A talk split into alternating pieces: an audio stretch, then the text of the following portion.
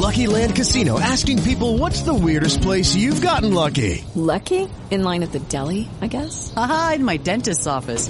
More than once, actually. Do I have to say? Yes, you do. In the car before my kids' PTA meeting. Really? Yes. Excuse me, what's the weirdest place you've gotten lucky? I never win and tell. Well, there you have it. You can get lucky anywhere playing at LuckyLandSlots.com. Play for free right now. Are you feeling lucky? No purchase necessary. Void where prohibited by law. 18 plus. Terms and conditions apply. See website for details. It is Ryan here, and I have a question for you. What do you do when you win?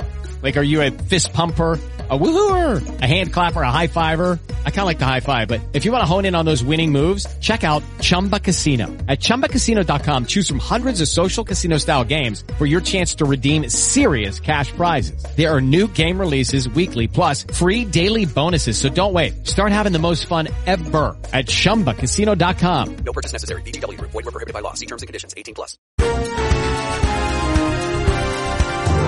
Termina aqui o Jornal Primeira Hora. Apresentação Nelson Gomes. Isabela Camargo. Diretor responsável João Carlos Saad. Bom dia, Brasil. Dia.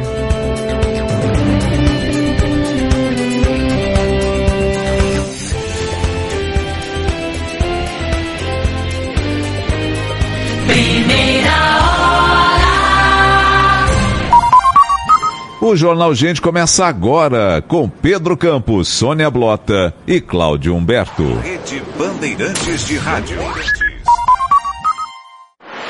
Esta é a Rádio Bandeirantes. Fechada com você. Fechada com a verdade.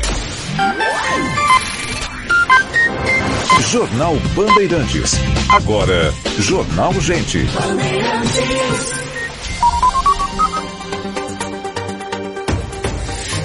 8 horas da manhã, pelo horário oficial do Brasil. Hoje é segunda-feira, dia 30 de maio de 2022. Nós estamos começando aqui mais uma edição do Jornal da Bandeirantes Gente, falando, claro, sobre a situação da chuva no Nordeste brasileiro, né?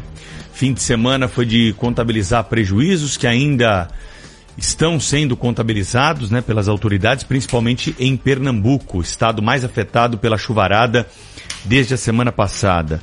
Os números oficiais mostram aí que a chuva já provocou 87 mortes em Pernambuco. O número foi atualizado na manhã de hoje e a previsão do tempo não é nada positiva para colocarmos é um pouco mais de tranquilidade na vida, né, de quem mora nesse estado da federação, porque deve vir mais chuva por aí hoje, amanhã, nos próximos dias.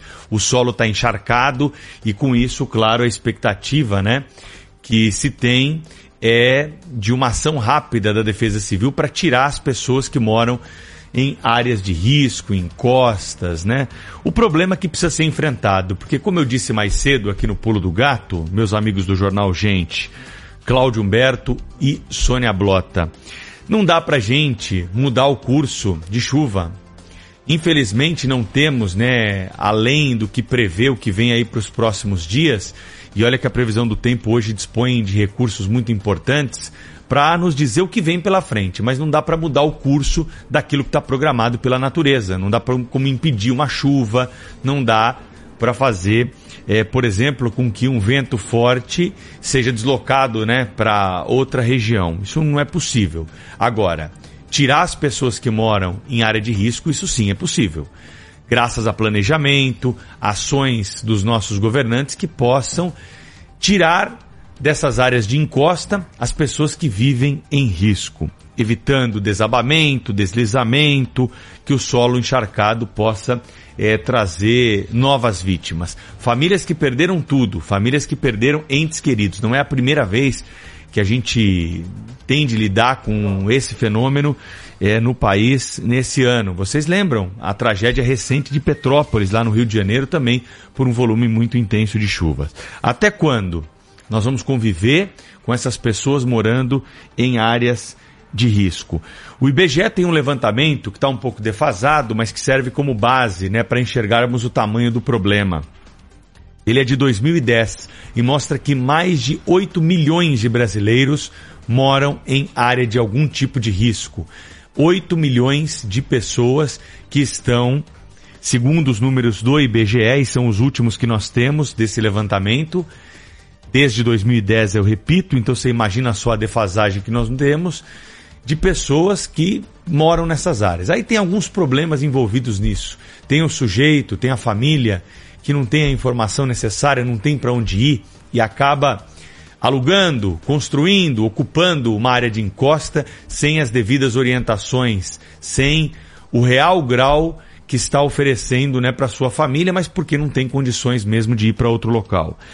Tem os exploradores também, né? Aquelas quadrilhas, as máfias, os partidos criminosos que exploram essa população mais humilde. Eles constroem casas, cobram um valor ali para que essas famílias possam construir. Esses sabem muito bem o problema, o risco que estão oferecendo para essas famílias, mas ganham dinheiro, né, em cima de miseráveis, pessoas que têm muito pouco e que acabam então ocupando esses lares irregulares. E nós temos trabalhos da Defesa Civil, do Corpo de Bombeiros e de algumas autoridades que só são vistos em épocas como agora. Daqui uma, duas. Alguém está falando de Petrópolis? Alguém voltou lá para Petrópolis para saber como é que está a situação lá? Não, porque a chuva está direcionada agora no Nordeste.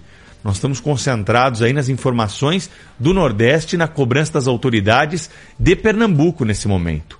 Mas e lá? O que, foi feito? As pessoas que sobreviveram por sorte, não tiveram a sua casa levada pela chuvarada em Petrópolis, eles já foram retirados dessa área? O que, que o governo está fazendo para avançar na política habitacional nesses locais? Então, essa é a pergunta que tem que ser feita, né? Por que, que os governantes não combatem de uma forma séria, de uma forma honesta, a moradia irregular nesse país? Nós só estamos esperando novas tragédias, porque ações concretas não estão sendo feitas nesse sentido. São 8 horas e 5 minutos, tem um destaque chegando direto de Brasília com o jornalista Cláudio Humberto, que está conosco todas as manhãs aqui no Jornal Gente da Rádio Bandeirantes. Tudo bem, Cláudio? Olá, Pedro Campos, muito bom dia. Bom dia, Sônia Blota. Bom dia, Brasil. Bom dia, Cláudio. Acho que a Thaís hoje, hoje te, teve um compromisso e voltará uh, ao programa amanhã, mas eu mando para aqui também um beijo para ela de bom dia. E eu trago aqui como destaque nesta segunda-feira, não é, essa mudança de atitude, eu digo não de atitude, mas de tom, pelo menos nas palavras, né, da, da Polícia Rodoviária Federal, diante daquele caso em que dois, três policiais rodoviários federais submeteram à tortura um cidadão sergipano, o Genivaldo de Santos Jesus, de apenas 38 anos de idade. Ele foi submetido a maus tratos, ele foi torturado e foi executado à vista de todos, ali na, numa pequena comunidade é, de um pequeno município é, de Sergipe. Não é? Num primeiro momento, e, e até ontem, né, até domingo, estamos falando de um crime acontecido, minha gente, é, enfim, no quarta-feira passada, né? E, e somente agora é que eles resolvem lamentar o fato, né? Somente agora a Polícia Rodoviária Federal, o governo, de uma maneira geral, o governo federal, resolveu então condenar a atitude dos policiais assassinos, dizer que não, que não compactua com isso e coisa e tal. Uma, uma declaração do, do porta-voz lá da Polícia Rodoviária Federal que tenta de alguma maneira reparar a omissão absolutamente condenável da corporação perante aquele crime tão bárbaro. Vamos aí, vamos ouvir aí o que é que disse o, o porta-voz da Polícia Rodoviária Federal tardiamente. Não compactuamos com as medidas adotadas durante a abordagem ao senhor Genivaldo. Os procedimentos vistos durante a ação não estão de acordo com as diretrizes expressas em cursos e manuais da nossa instituição. A ocorrência desta última quarta-feira e a morte recente de dois PRFs no estado do Ceará implicou a avaliação interna dos nossos padrões de abordagem e afirmo que já estamos estudando nossos procedimentos de formação para ajustar o que for necessário a fim de prestar o serviço de excelência ao povo brasileiro. É, isso é tudo conversa mole, eles ainda ali para tentar, né, de, de alguma maneira é, parecerem vítimas também, lembrar o caso recente de dois policiais rodoviários federais que deram bobeira para um andarilho na, na, na rodovia, nós acompanhamos isso aqui, e os executou e atirou no, no, nos, nos, policiais. Não tem nada a ver uma coisa com outra, a não ser é, certamente o despreparo da corporação que fica evidente né, nessa, nesses dois é, episódios. O fato é que a, aconteceu o crime em Sergipe na quarta-feira. O presidente da República, na quinta-feira, é, se foi a única autoridade, diga-se de passagem, que mais se aproximou da condenação, mas mesmo assim não. A única coisa que ele disse foi, ah, foi execução não pode, isso não pode ser permitido, execução não pode. E somente ele disse isso, né? Aí você vai no, na Polícia Rodoviária Federal, tem uma tal de PRF Brasil, que a gente né, supõe é, ser a, a Direção Nacional da Polícia Rodoviária Federal, e eles, eles no máximo dizem que tem, estão comprometidos com as apurações, com as investigações. Investigar o quê? O que é que eles, o que é que se, o que é que essa gente acha que falta ou faltava ser investigado? Tudo documentado em vídeo, tudo muito claro, tá lá os caras. A Polícia Rodoviária Federal tem plenas, tinha plenas condições de identificar o, os, os seus a, a companheirada que estava lá matando gente, lá no, no, no, interior de Sergipe, não é? Facilmente identificado. Somente ontem eles divulgaram fotos de duas, é, dois dos três policiais rodoviários federais envolvidos nesse, nesse, brutal assassinato. É? É, o ministro da Justiça, que é o chefe dessa gente, ficou calado até hoje. Até hoje. A única coisa que disse lá na quinta-feira, também no, através da internet, foi que havia determinado a apuração rigorosa dos fatos, etc e tal. Apuração de quê? De, assim, não há rigor maior na constatação do fato do que as imagens feitas por moradores, moradores que ficavam advertindo o tempo todo, ele vai morrer, vocês estão matando esse homem. Exatamente a reação das pessoas naquela execução de daquele cidadão norte-americano também pela, pela polícia. Né? É, a gente está tá sempre aqui pronto a destacar a importância, o trabalho, desculpe, dos, dos policiais de uma maneira geral. Mas esse caso de Sergipe, de fato, foi algo que chocou a todos. Né? Nós vimos a reprodução da autêntica câmara de gás, né? que lembra muito as práticas nazistas na Segunda Guerra.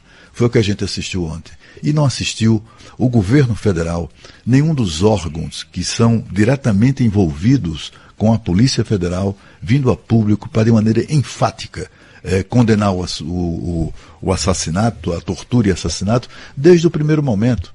Tem que ser feito isso desde o primeiro momento, assim como desde o primeiro momento os três assassinos tinham que estar presos. Eles continuam soltos, minha gente. Continuam soltos. Eu até disse no, na sexta-feira, é, eu espero que ainda, ainda, que ainda haja juízes lá no, lá no estado de Sergipe para prender essa gente. Tem pelo menos seis pedidos de, de prisão dos policiais, tomara que pelo menos um deles seja atendido. E, e, e de outra maneira, a gente também é, observa, né, uma coisa que eu também é, disse aqui, só divulgada a identidade desses caras, logo vão aparecer denúncias, outras denúncias de atrocidades que eles cometeram. Mas nem precisou isso para se constatar que há pelo menos 18 casos semelhantes de tortura de pessoas feitas por policiais rodoviários federais nos mesmos moldes. Pega o cara, joga algemado dentro da viatura e taca-lhe ali uma bomba de uma bomba de gás e também spray de pimenta e coisa de, desse gênero. Portanto, quando o porta-voz da Polícia Rodoviária Federal disse que nada disso se coaduna com o treinamento, etc. e tal, é uma mentira evidente. Né? É claro que é uma mentira. É preciso que a Polícia Rodoviária Federal é, compense o seu despreparo com treinamento, né? e não com a adoção de táticas ou técnicas de tortura e assassinato, como a gente verificou no estado de Sergipe. 8 horas 12 minutos pelo horário oficial do Brasil de Brasília. Que horas são aí na França, em Paris? Qual que é o seu destaque, Sônia Blota? Bom dia. Bom dia, Pedro. Bom dia, Cláudio. Bom dia, ouvintes queridos que acompanham o Jornal Gente na Rádio Bandeirantes. Aqui em Paris, uma hora e 12 minutos, 8 e 12, horário de Brasília. E o meu destaque hoje, Pedro, é a sofrida economia mundial. Mundial, quando a gente fala né? O Brasil está no mundo e sofre a consequência disso. É um assunto que a gente já vem discutindo aqui uh, no Jornal Gente há algum tempo e que hoje uh, o jornal O Estado de São Paulo traz em sua capa que a safra de grãos será a mais cara da história, com a alta dos preços dos insumos. E os vilões, fertilizantes, defensivos, agrícolas e combustível. A guerra entre a Ucrânia e a Rússia, que é a maior exportadora de fertilizantes para o Brasil, e a crise energética e logística da China, onde estão as fábricas de defensivos, esses dois fatores, a gente somando a alta do diesel, jogaram os preços dos insumos lá para cima. De acordo com os dados da CNA, o gasto médio no país para produzir um hectare este ano deve crescer 45% para a soja e aumentar quase 50% para o milho em relação ao anterior. A alta dos gastos para os insumos na próxima safra da soja varia entre 60% e 70% no norte do Paraná. E o fertilizante é o item que deve contribuir para a safra mais cara da história. Enquanto isso, com esse cenário de incerteza, a indústria de adubo está tentando disponibilizar fertilizantes em quantidade suficiente. Hoje o Brasil só produz 15% dos fertilizantes que consome. E essa alta de custos afeta o nosso país e o mundo inteiro. Os preços dos grãos não vão cair em um futuro próximo, ao contrário, o grão ele aumenta é, o custo de toda a cadeia produtiva, das carnes, dos óleos e de toda a mesa do brasileiro e do estrangeiro, que é impactado diretamente. Então é um aumento de custos que, somado à restrição na oferta, é, devido à guerra, quer dizer, ou seja, a inflação na veia. Bom, inflação é um assunto que o mundo inteiro discute e em ano eleitoral ganha um espaço ainda maior. Aqui na França, por exemplo, né, estivemos num ano eleitoral, ainda estamos, porque tem as legislativas em junho, a inflação é o principal tema, é o principal assunto. Já no Brasil, uma última pesquisa do Datafolha apontou que cerca de 3 em cada 10 brasileiros vão poder mudar sua intenção de voto até o dia das eleições, dependendo da evolução da inflação até lá. No total, segundo a pesquisa, 31% vem a possibilidade de alterar a escolha caso a inflação aumente. 12% grande possibilidade, 11% média e 8% pequena. Ou seja, conforme a gente debateu aqui várias vezes, o bolso continua sendo a parte mais sensível do ser humano, como diz o professor Delfim Neto. A inflação e a conta é, de quem é, o povo vai colocar, ou seja, do governo ou do mundo, deverá ser um fator determinante para o pleito de outubro. Independentemente se ela acontece no Brasil, se ela acontece com o mundo, todas as consequências, como lidar com isso? Essa é a maior preocupação do povo brasileiro e de outros povos ao redor do mundo. Não vai ser fácil não esse ano, Pedro. 8 horas 16 minutos, esses são apenas os destaques iniciais do Jornal Gente que está no ar. Volta na sequência para a gente falar sobre eleição 2022. Rede Bandeirantes de Rádio.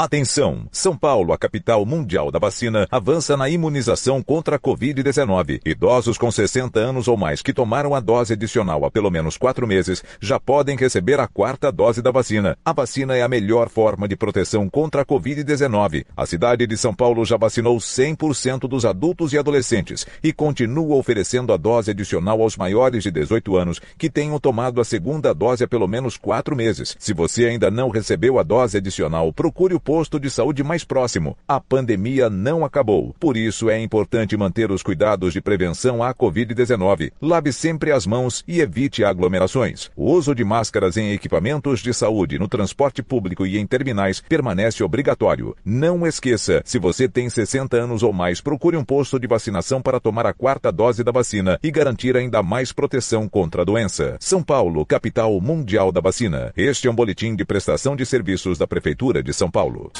Para você britanear com máxima potência, conheça o liquidificador BLQ 1300 Britânia. São 1200 watts e 6 lâminas de aço para triturar tudo mesmo, incluindo sobretampa dosadora para acrescentar ingredientes durante o preparo. Trânsito. Oferecimento Braspress, a sua transportadora de encomendas em todo o Brasil. Em São Paulo, ligue 2188 9000. Mais informações do trânsito aqui na Rádio Bandeirantes, falando agora da Marginal Pinheiros. A gente observa que tem movimentação intensa de veículos que seguem em direção a Castelo Branco. Trânsito mais carregado já desde a passagem pela Ponte João Dias até a Ponte Cidade de Jardim. Nesse trecho, quem segue em direção à Zona Sul faz melhor caminho pela Marginal Pinheiros. Com a Use você monta o seguro alto igual sua playlist. É só dar play nas coberturas e assistências que você quiser.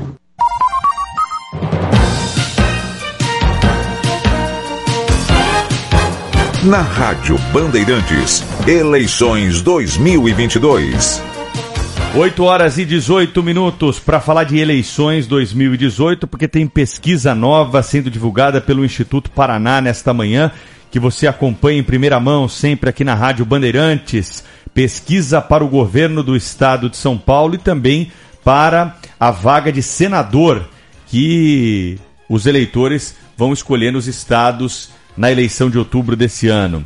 O levantamento do Instituto Paraná traz alguns cenários aqui para governador do estado. Nós temos a pesquisa espontânea, quando não é falado o nome dos candidatos, aí 78% não sabe ou não respondeu a pergunta. Brancos nulos e nenhum dos candidatos somam aí 5,7%. Aí nós temos depois a lista daqueles que foram mencionados então de forma espontânea pelos entrevistados. Tarcísio de Freitas, 6%, Fernando Haddad, 4%, Márcio França, 2%, Rodrigo Garcia, 1%, João Dória, sendo citado aqui também nesse levantamento, por 0,5% é, dos entrevistados, e depois os outros candidatos com percentual mais baixo. No cenário estimulado, quando o entrevistador fala o nome dos candidatos, aí nós temos uma mudança dos números. Não sabe, não respondeu é, 8%, nenhum branco nulo 16%, Fernando Haddad 28%, Tarcísio de Freitas 17%, Márcio França 17%, Rodrigo Garcia 7%, Felício Ramut 1%, Gabriel Colombo 1% e os outros candidatos com menos de 1%. E no cenário 2, que é o cenário estimulado, mas é com um número menor ali, só os candidatos que figuram nas primeiras posições, nós temos Fernando Haddad com 29%, Márcio França 18%, Tarcísio de Freitas 18%, Rodrigo Garcia 7%. Não sabe, não respondeu 8%, nenhum branco e nulo 17%. Vamos começar por aí a análise desses números com o Murilo Hidalgo, que é o diretor-presidente do Instituto Paraná, que está ao vivo conosco aqui na Rádio Bandeirantes. O que, que mais te chama atenção nessa atualização do cenário de São Paulo, hein, Murilo? Bom dia. Bom dia, Pedro. Bom dia aos ouvintes da, da Rádio Bandeirantes. É, o que chama atenção né, é, é, o crescimento né, do candidato Tarcísio e do candidato Rodrigo, o que era esperado. Né? O Tarcísio, principalmente pela vinculação com o presidente Jair Bolsonaro, e o Rodrigo, porque o atual governador, a cada dia que passa, vai se tornando mais conhecido também. With the Lucky Land slots, you can get lucky just about anywhere. This is your captain speaking. Uh, we've got clear runway and the weather's fine, but we're just going to circle up here a while and uh, get lucky. No, no, nothing like that. It's just these cash prizes add up quick. So I suggest you sit back, keep your tray table upright, and start getting lucky. Play for free at LuckyLandSlots.com. Are you feeling lucky? No purchase necessary. Void where prohibited by law. 18 plus terms and conditions apply. See website for details. Hey guys, it is Ryan. I'm not sure if you know this about me, but I'm a bit of a fun fanatic when I can. I like to work, but I like fun too. It's a thing. And now the truth is out there. I can tell you about my favorite place to have fun. Chumba Casino. They have hundreds of social casino style games to choose from with new games released each week. You can play for free anytime, anywhere. And each day brings a new chance to collect daily bonuses. So join me in the fun. Sign up now at ChumbaCasino.com. No purchase necessary. BGW. Void were prohibited by law. See terms and conditions. 18 plus. Murilo, Murilo. Sônia Blota aqui, tudo bem? É, e Tudo nisso bem, que você falou, o que chama atenção também, Márcio, França e Tarcísio tecnicamente empatados. Uh, Márcio França, né, teve uma teve uma boa em, em 2018, ele teve uma ele quase, né, quase venceu a eleição para governador e o Tarcísio que é o candidato do presidente Jair Bolsonaro. É, nessa disputa, qual a característica que você aponta dos principais eleitores? É, o claro é que é um eleitor que quer mudança aqui no estado de São Paulo, mas essas características de quem vota em Márcio e de quem vota em Tarcísio. Olha, Sônia, está é, tá muito claro que o eleitor do Tarcísio, nesse momento, é o eleitor do Jair Bolsonaro. Eu não tenho dúvida que a cada dia que passa, ainda é, nos próximos 30, 40 dias, o Tarcísio ainda vai crescer, principalmente em cima dos eleitores do Jair Bolsonaro, que vão tomar conhecimento que ele é o candidato do Jair Bolsonaro em São Paulo. O Haddad está muito linkado na candidatura do Lula e o Rodrigo Garcia vai tentar ser a terceira via. Ele é o governador de São Paulo. E o Márcio França, ele tem o recall da eleição passada, mas ele vai precisar achar principalmente um mote em relação à eleição presidencial. Tarcísio, muito bom dia, bem-vindo ao nosso programa. É, o Paraná Pesquisa também divulgou Cláudio, o levantamento. Oi. É, é o Murilo. Tarcísio é o candidato. Ah, desculpe. Desculpe, Murilo, Murilo Hidalgo, presidente do Paraná, do Paraná Pesquisa. Murilo, eu estou vendo aqui que o, é, também vocês divulgaram uma pesquisa sobre a intenção de votos de presidente da República entre os eleitores do Estado de São Paulo, né? E, e, essa, e esse levantamento mostrou uma coisa muito interessante, que é também o, digamos assim, a ampliação da vantagem de Jair Bolsonaro sobre Lula. Não é? Em abril, o Lula estava na frente, 34 a 31. Quando chegou na, no início de maio, uma pesquisa que o, do, do Paraná eh, fez com que subisse para o Jair Bolsonaro 35,8, passando numericamente o candidato do PT com 34,9. E agora, é, nessa pesquisa do final de maio, portanto, estamos falando ali talvez umas três semanas depois da pesquisa anterior, é, o presidente Jair Bolsonaro registra 39,1 contra é, 35 do Lula, abrindo 4,1 de vantagem, já, já ali praticamente fora da, da margem de erro, né? Esse crescimento do Bolsonaro certamente arrastou também o crescimento de Tarcísio Gomes de Freitas. É, você acredita que esse crescimento ainda continua do presidente e, portanto, também do Tarcísio Gomes de Freitas? Ou não? Ou o Bolsonaro, tanto quanto o Lula, está ali se aproximando do teto no estado de São Paulo?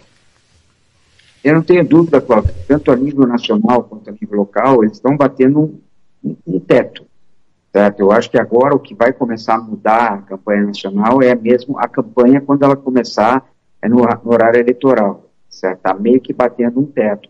Agora, com certeza, no estado de São Paulo, ainda tem espaço para o Tarcísio crescer em cima desses eleitores do Bolsonaro que vão ficar sabendo que ele é o candidato do Bolsonaro. Mas, ao mesmo tempo, vai crescer o voto e vai crescer a rejeição também. Murilo, é, qual é o poder de influência que a situação econômica do país tem na decisão do eleitor? É, isso vale para o cenário federal, vale para o cenário estadual também. O eleitor é, faz essa conexão da situação vivida com alta do preço da gasolina, inflação. São fatores globais né, que o mundo está enfrentando. Mas isso tem um reflexo direto também na eleição estadual, na, na análise que você pode fazer dos números aí do Instituto Paraná? Com certeza, Pedro. É, não, não, deveria, né? As eleições passadas isso não demonstrava com tanto ênfase, mas eu não tenho dúvida. Devido à polarização nacional entre Lula e Bolsonaro, é, indiretamente Tarcísio e Haddad poderão ser beneficiados ou prejudicados em cima disso, em cima do desempenho de Lula e desempenho de Bolsonaro. E a campanha dos dois não, é, vai estar muito linkada em cima disso. Agora, basta saber a tão sonhada terceira via, é, que no Brasil até agora não demonstra crescimento, se no estado de São Paulo isso poderá acontecer através do Rodrigo ou do Márcio, né? Vamos ver, são as cenas dos próximos capítulos. É justamente a minha pergunta. terceira via em São Paulo. E São Paulo é um estado que se comporta bem diferente dos outros em uma eleição, mesmo essa, a eleição de governador, acontecendo sempre junto com o presidente. É, esse comportamento da terceira via, Murilo, queria que você falasse mais para a gente. Olha, é, é, assim, a nível nacional, está é, um pouco difícil ainda para a terceira via. Agora, com a definição da Simone e do Ciro, talvez eles tenham um protagonismo maior e possam começar a crescer nas pesquisas. Mas a nível estadual, com certeza, Rodrigo Garcia e talvez Márcio França vão tentar ser essa terceira via em São Paulo. Vai dar certo, vai dar errado é, essa campanha? o eleitor de São Paulo vai querer um candidato neutro em relação a Lula e Bolsonaro, isso a gente vai começar a ver quando começar o horário eleitoral gratuito. Ainda é muito, muito, muito cedo. A gente lembrar, o próprio candidato Márcio França, nessa mesma época, quatro anos atrás, ele não existia. Ele começou a crescer é, faltando 15 dias para as eleições finais, onde ele passou é, praticamente no dia o Paulo Scaff e não virou governador de São Paulo por muito, muito pouco. Então, quer dizer, ainda é muito cedo, tanto na eleição nacional quanto na eleição estadual, que nem a gente sempre diz, eles estão treinando, o jogo não começou ainda, o jogo está muito longe de iniciar, então é um, é, é um começo, é uma fotografia de um momento. Só que nesse momento, os grandes beneficiários, não tenho dúvida, é Fernanda Haddad e Tarcísio de Freitas no estado de São Paulo. Murilo, eu estou vendo aqui que o, nessa pesquisa para, de intenção de votos para o governo do estado de São Paulo, que é, os, o, alguns candidatos, por exemplo, Fernando Haddad, ele deu uma estacionada, né? O número é até menor, mas como está na, na margem de erro, vamos considerar que ele está parado, né? Ele em abril tinha 30,2, caiu para 29 em maio, no início deste mês de maio e agora, no final do mês, ele caiu para ainda mais para 28,6. Quer dizer, é, enfim, é uma queda ali dentro da margem de erro, mas mostra no mínimo que ele está estacionado. A mesma coisa com relação a Márcio França, né? Ele tinha 17, foi para 18, caiu novamente para 17, né? É, continua estacionado. Os candidatos que cresceram só o Tarcísio Freitas e o, e o Rodrigo Garcia, né? Por, por razões óbvias, né? Os dois têm, têm ainda uma estrada imensa pela frente tem o vínculo do Tarcísio Gomes de Freitas é, com o Bolsonaro e tem o fato de que Rodrigo Garcia é o governador do estado e, e enfim, todos os dias o cidadão é, paulista toma conhecimento disso, né? É, e, portanto, é, justifica o crescimento deles, principalmente pelo fato também de ser filiado ao PSDB, que tem um, um né, quase três décadas de domínio na política paulista. Então, eu queria que você falasse sobre isso, sobre essa estacionada aí nos candidatos Fernando Haddad e Márcio França, comparado aos, aos outros dois, mais, né, mais votados, digamos assim, que, que estão crescendo. Olha, Cláudio, é, tanto o Márcio França quanto o Fernando Haddad, eles são os mais conhecidos. Então, na verdade, eles também estão, eles estão num teto. Agora, o, o, tanto o Rodrigo quanto o Tarcísio, a cada dia que passa, eles se tornam mais conhecidos, que nem eu falei no começo. O Rodrigo, porque é o atual governador, tem uma exposição muito maior que todos os outros candidatos, e o Tarcísio ainda vai crescer, ao nosso ver, principalmente em cima é, do eleitor bolsonarista. A partir do momento que esse eleitor bolsonarista sai do Tarcísio ao seu candidato, ele vai crescer. Já Haddad com Lula já um grande conhecimento sobre isso, certo? E o Rodrigo, porque está no governo. O Rodrigo, cada dia, é o candidato que tem mais exposição, é o que mais tem condições de se tornar conhecido, é o Rodrigo Garcia. Então, vamos observar as próximas pesquisas, o grau de conhecimento, tanto de Rodrigo e de Tarcísio, se se tornam mais conhecidos e continuam crescendo é, nas pesquisas de intenção de voto.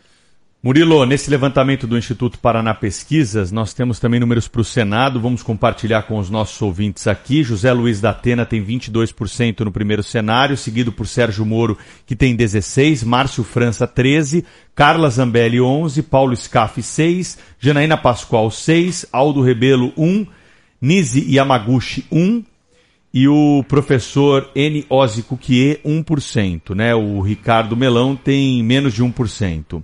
No segundo cenário, da Atena 26%, Márcio França 15%, Carla Zambelli 12%, Paulo Scaff 7%, Janaína Pascoal 6%, Milton Leite 3%, Nise Yamaguchi 1%, Aldo Rebelo 1%, e aí o Eniose Cuquier e o Ricardo Melão não somam 1% nesse segundo cenário sem o Sérgio Moro. E num cenário mais restrito, né, no terceiro cenário, nós temos o da Atena com 32%, Márcio França 18%, Janaína Pascoal 10%, Milton Leite 4, Nise Yamaguchi 2 e o Ricardo Melão menos de 1%. Esse é o, o cenário 3, então, da pesquisa Paraná. O Datena continua liderando em todas, é, em todos os cenários, né? Quando tem o Sérgio Moro, a distância diminui um pouco, né, Murilo? É, não, não, é, ele não diminuiu em relação à pesquisa passada, Pedro. É, o Datena continua com a grande vantagem, porque entrou outros nomes. Entrou o nome da Carla Zambelli, né? É, agora, a vantagem do Datena ela é, muito, ela é muito grande e ela se mantém estável em relação às pesquisas passadas. Eu vejo uma grande vantagem é, para o Datena caso ele confirme a candidatura. Já o, o, o Sérgio Moro e o Márcio França seriam hoje os seus principais adversários. Né? Agora precisa saber se eles vêm. O Márcio França atualmente é, se diz candidato ao governo. A gente coloca em Senado que existe essa possibilidade. Já Sérgio Moro é, se diz candidato ao Senado, precisa ver se, se o Rodrigo vai, o confirmar na sua chapa como companheiro de chapa ou não. Carla Zambelli será candidata? Sim ou não? Nos últimos dias apareceu essa possibilidade, por isso que ela entrou na pesquisa. Agora precisa saber. Provavelmente, se o Datena ele entrar na chapa do Tarcísio, dificilmente a Carla Zambelli sai candidata. São simulações, simulações de, de, de, possíveis cenários que possam acontecer, mas não tem como, como não dizer que a vantagem do Datena nesse momento é muito grande. Então, Murilo, a gente vê aqui que a vantagem do Datena só cresce, pesquisa após pesquisa, e mesmo com, com o nome de Carla Zambelli entrando aí na, na, nessa, nova, nessa nova rodada de pesquisas. Agora, voltando um pouquinho para a inflação, Murilo, é, a população tem a percepção de que o problema da, da, da inflação é mundial e que isso refletido em pesquisas, é, ou ela está com aquela tendência que é clássica de achar que o governo pode fazer alguma coisa. E isso, e isso eu te pergunto se isso vale também para presidente e para governador, se isso a gente pode colocar num pacote. Olha, isso vale muito mais para presidente. Mas é óbvio que o principal ataque em cima do Tarcísio vai ser ele estar grudado em Bolsonaro. E o principal ataque em Haddad vai ser dele estar grudado em Lula. Então, então, vai ter uma ligação direta nos estados, não só em São Paulo, como em outros estados do Brasil. Agora, essa pergunta que você me fez vai ser a grande narrativa da campanha. O Bolsonaro tentando dizer, tentando explicar para a população que essa crise é mundial, e o Lula tentando dizer que poderia ser diferente no Brasil. Vamos ver lá na frente qual narrativa é, vai prevalecer. No momento, não tenho dúvida que está prevalecendo a narrativa do Lula. Porque as pessoas vão ao mercado, as pessoas vão às compras e elas estão sentindo, elas vão ao posto de gasolina, ela vai, ela vai sentindo dia a dia o aumento. Esse aumento não cessa. Cada dia é, aumenta mais. Então isso é muito ruim para o presidente Bolsonaro. Agora vamos ver a campanha. Quando vier a campanha, qual narrativa vai prevalecer? Vai prevalecer é, essa narrativa que na época do Lula era melhor, isso vai voltar aos tempos do Lula, as coisas vão baixar as pessoas vão ter mais poder de compra ou vai valer uma narrativa do Bolsonaro, onde isso a crise é mundial e ele não tem culpa? Ou vai prevalecer a narrativa de uma terceira via, chega de Lula e chega de Bolsonaro? Isso a gente vai saber lá no pleito. Agora, uma coisa eu afirmo para vocês, está muito cedo. Por enquanto, só treinamento. O jogo ainda não começou. Murilo, já que você está falando é, sobre a questão presidencial, a gente tem visto aí pesquisas, né, inclusive a começar pelo Datafolha, é, não precisa, é, por razões éticas, evidentemente, fazer referência a nenhuma dessas pesquisas, mas o que eu gostaria de saber de você é se você tem encontrado é, se o, o, Instituto Paraná Pesquisa tem encontrado números compatíveis, tão, tão, que mostram uma diferença tão exagerada entre Lula e Bolsonaro. O Instituto Paraná Pesquisa, de uma maneira geral, vem encontrando esse, vem constatando é, nas suas pesquisas regionais ou mesmo nacionais é, uma diferença tão aguda entre os dois? Olha, Claudio, a gente divulgou uma pesquisa um mês atrás, né, onde a diferença era 5 pontos. Na quarta-feira, agora, a gente estará divulgando é, outra pesquisa nacional que já está registrada e vamos ver. Mas pelos nossos resultados regionais, a gente não encontra essa diferença é, tão grande do Lula para o Bolsonaro. A gente encontra uma eleição mais equilibrada. Mas ninguém é o dono da verdade. Né? A gente tem confiança no trabalho que a gente faz, como os outros também devem ter. É, agora, a gente faz muitas pesquisas regionais, Cláudio, muitas pesquisas regionais. E a gente sente é, é, não tem como dizer que o Lula está ganhando, o Lula realmente está ganhando nesse momento, mas pelas pesquisas regionais a gente vê um quadro é mais equilibrado do que outras empresas estão mostrando. Murilo Hidalgo, diretor-presidente do Instituto Paraná Pesquisas, mais uma vez ao vivo conosco, trazendo números fresquinhos aí de uma Pedro. pesquisa Paraná. Fala, Cláudio. Eu só queria é, divulgar aqui um número que eu acho que dessa pesquisa do Paraná Pesquisa em São Paulo, que é o, a avaliação do atual governador é, de, do estado, Rodrigo Garcia. É, a avaliação do seu governo que acaba de começar, não é? Mas as pessoas já têm posição formada sobre o que, o, enfim, sobre o desempenho do governador Rodrigo Garcia. E a, os que aprovam o governo de Rodrigo Garcia são 35,3 e os que desaprovam 36,4. É, eu gostaria de saber do, do Murilo como, como explicar uma situação como essa. É, é, é preciso dizer que o desempenho de Rodrigo Garcia é muito melhor do que o desempenho de aprovação e desaprovação que vinha sendo registrado pelo seu antecessor, o ex-governador João Dória. Mas ainda assim, a gente percebe uma, uma nítida divisão ali, né? Metade dos, dos que opinaram é, opta pela aprovação e a outra metade pela desaprovação.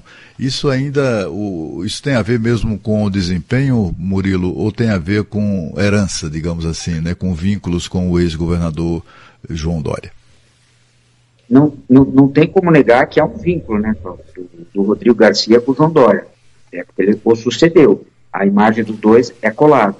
Agora, o que chama atenção, é, Cláudio, é o índice não sabe não opinou. Isso mostra o desconhecimento com relação ao Rodrigo Garcia, o que mostra que ele tem potencial, tanto para crescer quanto eleitoralmente, como para crescer sua rejeição. Nós temos 28% das pessoas que não sabem avaliar o seu governo. Esse índice é muito alto, que mostra um desconhecimento ainda muito grande em nome do atual governador Rodrigo Garcia.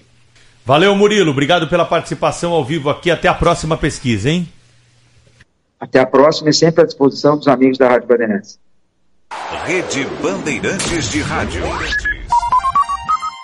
Você que é dono de restaurante, bar, padaria, pizzaria ou sorveteria, prepare-se. A Fispal Food Service, maior feira de alimentação fora do lar, retorna ao formato presencial.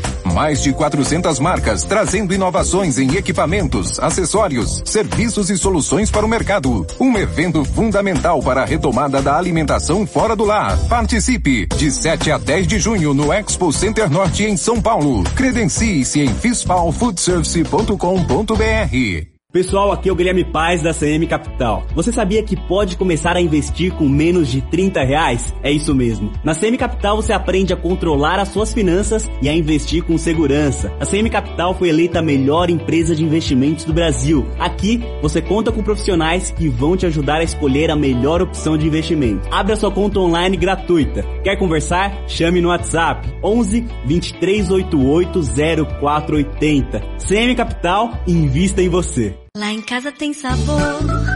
Lá em casa tem Italac. Lá em casa tem amor. No Brasil inteiro tem Italac. Lá em casa tem sabor. Italac, a marca de lácteos mais comprada do Brasil. Lá em casa tem Italac. Trânsito. Oferecimento Braspress, a sua transportadora de encomendas em todo o Brasil. Em São Paulo, ligue 2188-9000. A marginal do Rio Tietê tem tráfego mais carregado para o motorista que vai em direção a Castelo Branco, desde a saída da Ayrton Senna até a passagem pela Ponte das Bandeiras. Tem registro de ocorrência nesse trecho, por isso essa dificuldade. A pista expressa agora é a mais complicada, o motorista pode seguir pela pista local. No sentido Ayrton Senna, a marginal do Rio Tietê tem trânsito mais intenso na passagem pelo sistema Anhanguera Bandeirantes nas três pistas. Tem o Parque Ibirapuera como vizinho, Mairim, quatro dormitórios, home resort com quadra de tênis, piscina coberta com raio e spa. Conheça nosso estande, acesse even.com.br. Foco em você. Minuto da Copa do Mundo da FIFA Qatar 2022. Oferecimento Sorridentes. O que há de mais moderno em odontologia é na Sorridentes. Sorriso de primeira e de verdade. KTO.com. Para você que gosta de emoção, dê seu palpite em KTO.com. Água Esferrier. Sua sede pede água. Sua saúde pede por Esferrier. Alcalina, pH10 e Vanádio. Votomassa. Se tem acaba bem. E Euro 17 Crédito, o seu correspondente bancário, euro17.com.br.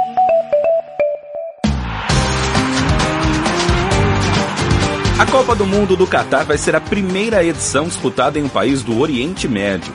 E ela deve ser a mais cara da história, com um custo estimado de 220 bilhões de dólares.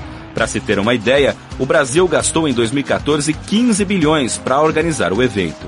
Apesar dos grandes investimentos no futebol ao longo da última década, o Catar não tem uma relação histórica com o esporte, que é superado em popularidade pelo cricket, que é a grande paixão da sua população de cerca de 3 milhões de habitantes. Tanto é que esse é o primeiro mundial que o país vai disputar. A estreia do Catar é no dia 21 de novembro contra o Equador. Okay, round two. Name something that's not boring. A laundry? Ooh, a book club. Computer solitaire, huh? Ah, sorry, we were looking for Chumba Casino. That's right. ChumbaCasino.com has over 100 casino style games. Join today and play for free for your chance to redeem some serious prizes. ChumbaCasino.com. No purchase necessary. Void where prohibited by law. 18 plus terms and conditions apply. See website for details. Hello, it is Ryan, and I was on a flight the other day playing one of my favorite social spin slot games on ChumbaCasino.com. I looked over at the person sitting next to me, and you know what they were doing? They were also playing Chumba Casino. Coincidence? I think not. Everybody's loving having fun with it. Chumba Casino is home to hundreds of casino-style games that you can play for free anytime, anywhere, even at 30,000 feet. So sign up now at ChumbaCasino.com to claim your free welcome bonus. That's ChumbaCasino.com and live the Chumba life. No purchase necessary. VGW Group. Void were prohibited by law. See terms and conditions. 18 plus. Agora, direto de Paris, Sônia Blota. Tentaram tacar uma torta na Mona Lisa. Conseguiram, Tentaram, claro, né. Sônia? Apenas sujar Tentaram. a película que protege a pintura famosa de Leonardo da Exato. Vinci no Museu do Louvre. Como é que foi essa história aí ontem, Sônia? Conta pra gente. Olha, um domingo normal no Louvre, de alto movimento, até porque a cidade está com uma movimentação acima do normal. Teve final da Champions no sábado, está no auge de Roland Garros, auge do- da primavera-verão e, como sempre, né, a, a obra mais disputada lá no Louvre, Mona Lisa, La Gioconda, belíssima obra de, de Leonardo da Vinci. As pessoas se acotovelando para tirar fotos da Mona Lisa, como acontece de fato. E aí chegou um sujeito numa cadeira de rodas, com uma peruca, não se sabe se era fantasia, se ele usa mesmo essa peruca, etc. E jogou uma torta doce, segundo a segurança do museu, cheia de creme, em cima da Mona Lisa. Só que Mona Lisa é protegida por uma película de cristal. Então, não aconteceu nada com a obra. Agora, entrar alguém, é, a torta passa a ser uma arma, nesse caso, foi um ataque a uma obra, não é a primeira vez que a Mona Lisa é, foi atacada, em 2009, se não me engano, estou vendo aqui, é, exatamente, uma turista tirou uma xícara em direção ao quadro, só que quebrou o vidro que protege, e a obra também não danificou. Mas o que mais me espanta nessa história toda, Pedro, é que ele foi expulso do museu, não se sabe o que motivou o ataque, esse sujeito devia estar preso, né? No mínimo, no mínimo, para averiguação. Ou é a polícia que não está querendo dar informação, alguma coisa de inteligência, etc e tal. É, é devia- lamentável que isso aconteça, Claudio. Alguém tinha que, tinha que pegar e atirar uma torta de má qualidade na cara desse sujeito também. né? Exatamente. Quer dizer, além de, não, e ele só se aproximou por causa da cadeira de rodas. É, aí deixaram se aproximar, porque é preferência, óbvio, né? Aí se aproximou do quadro para fazer o que fez. Olha isso. É um absurdo. Agora não foi para cadeia e ninguém sabe o nome do cidadão. Estamos aqui nessa apuração para saber quem foi que jogou a torta na Mona Lisa. Isso não pode acontecer. Bom, você sabe que há alguns anos, há muitos anos já, a Pietà, belíssima obra lá no Vaticano, foi atacada por um maluco com martelo, né? Inclusive foi um brasileiro que ajudou na, na reconstituição. Olha, eu vou te falar, viu? Quanto mais a gente reza, mais assombração aparece, como diz o ditado. Rede Bandeirantes de Rádio. Sou experiente, mas também moderno. Sou inovação, ação. Sou nacional e sou fundamental. Sou forte. Sou diversos serviços e o melhor custo-benefício. Sou parceria e credibilidade. Sou a sua tranquilidade. Souza Lima. Uma empresa líder com diversos serviços para todas as empresas. Sou tudo o que o seu negócio precisa. Grupo Souza Lima. Gente cuidando de gente, sempre. Você está procurando o carro dos seus sonhos? Então o seu lugar é Stuttgart. Compre seu carro com quem é referência em Porsche há 25 anos. Stuttgart Porsche, há 25 anos realizando seus sonhos. Oito lojas pelo Brasil. São Paulo, Campinas, Ribeirão Preto, Porto Alegre, Florianópolis, Curitiba, Rio de Janeiro e Recife. Stuttgart Porsche, 25 anos. Trânsito. Oferecimento Braspress, a sua transportadora de encomendas em todo o Brasil. Em São Paulo, ligue 2188-9000. Corredor Norte-Sul com tráfego mais intenso para o motorista que vai em direção a Interlagos desde a passagem pela Praça Campo de Bagatelle até a aproximação com o Parque Ibirapuera. Nesse trecho, quem segue em direção a Santana encontra agora melhores condições. Lentidão apenas na passagem entre a Pinacoteca e o acesso à Marginal do Tietê. Proteja seu cãozinho contra parasitas. NexGuard Spectra é um delicioso tablete sabor carne que protege contra pulgas, carrapatos, vermes ou sarna por todo o mês. É um e pronto e o seu pet vai adorar. Jornalismo. Jornal Gente. Bandeirantes. 8 horas 46 minutos, velocidade reduzida por conta de falha no sistema de alimentação elétrica na região entre Osasco e Santa Terezinha, linha 8 Diamante da CPTM. Estamos com o trecho entre as estações Presidente Altino e Santa Terezinha com velocidade reduzida e maior tempo de parada, informa a CPTM no dia né, em que colocaram mais trens de circulação, o anúncio aí de que uma estratégia nova foi criada. Tem problema também no transporte público aqui para quem depende nessa manhã dos trens metropolitanos para se deslocar por essa região do estado de São Paulo. Então aviso para você aí que pega a linha 8 Diamante com essa dificuldade nesse momento. Cláudio, Sônia, ouvintes aqui do Jornal Gente, a Bruna Barbosa está ao vivo conosco. A Bruna tem informações aí sobre a repercussão da entrevista de sexta-feira passada, né? Do presidente da Câmara Federal, o deputado Arthur Lira, que conversou conosco aqui com exclusividade, trouxe muitas informações e uma das repercussões é em relação à pauta da segurança pública na Câmara, que deve ganhar celeridade ainda nesse semestre, né, Bruna? Bom dia. É isso, Pedro. Bom dia para você, para todos que nos acompanham por aqui. A gente está falando aqui do projeto de lei que acaba com a saidinha temporária. Segundo Arthur Lira, esse projeto deve ser votado na Câmara ainda neste semestre, ainda agora neste próximo mês de junho. Esse PL que acaba com as saidinhas foi apresentado em fevereiro do ano passado pelo deputado Neucimar Fraga, autor do texto, e segundo Arthur Lira, o projeto é uma das maiores prioridades da área de segurança pública. Vamos relembrar o que disse o presidente da Câmara aqui ao Jornal Gente. Esse projeto, pelo menos esse, eu tenho certeza que já está pautado e listado na pauta da Câmara. Mas eu terei reunião essa semana com membros da bancada da segurança do Congresso Nacional, bancada temática, para que a gente possa, junto com eles, discutir uma pauta mínima e trazer para o Colégio de Líderes, reunião eh, na casa para decidirmos a pauta que irá à votação como simbologia de uma semana de segurança pública agora em junho. É, então há a possibilidade, presidente, que esse projeto da saidinha seja votado ainda nesse primeiro semestre? Não, esse será votado muito rapidamente agora em julho. Bom, hoje esse benefício é concedido a todos os presos do semiaberto, desde que estejam com os requisitos exigidos na lei. E aí são eles: cumprimento de pelo menos um sexto da pena para primários e um quarto para reincidentes. Lembrando que esse é um benefício dado pela própria Justiça. Os condenados também precisam ter bom comportamento no presídio para que tenham direito a essas saídas.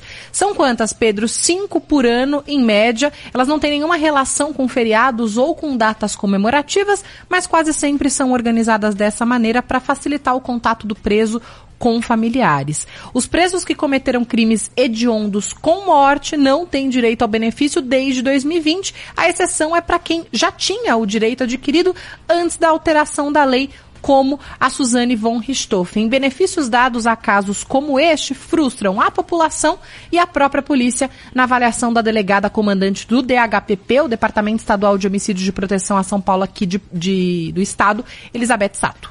eu acho que para nós é, é, é de extrema relevância e interessante que eles permaneçam presos, sim.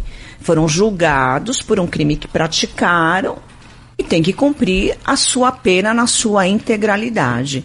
Uh, mesmo porque a gente teve notícias é, recentes de saídas, no caso da Suzane, por exemplo, ela não tem nem mãe má porque ela matou a mãe. Então, como é que pode ter uma saída temporária para o Dia das Mães? São as benesses da lei que a, nós, policiais, a própria população, a, não, não entende como, como importante e salutar. Doutora Elizabeth Sato, do Departamento Estadual de Homicídios e Proteção à Pessoa, o DHPP aqui de São Paulo. Durante o período em que o preso está afastado do presídio, é claro que ele tem que fornecer à justiça um endereço fixo que pode ser encontrado durante toda a saidinha, que é programada. Tem dia de hora, tem, tem dia e horário, né, para o preso sair e voltar para é, o local. E os presos que não retornam são considerados foragidos e, se forem recapturados, é claro, perdem o benefício. Uma outra justificativa da justiça para essas saidinhas é a ressocialização do condenado.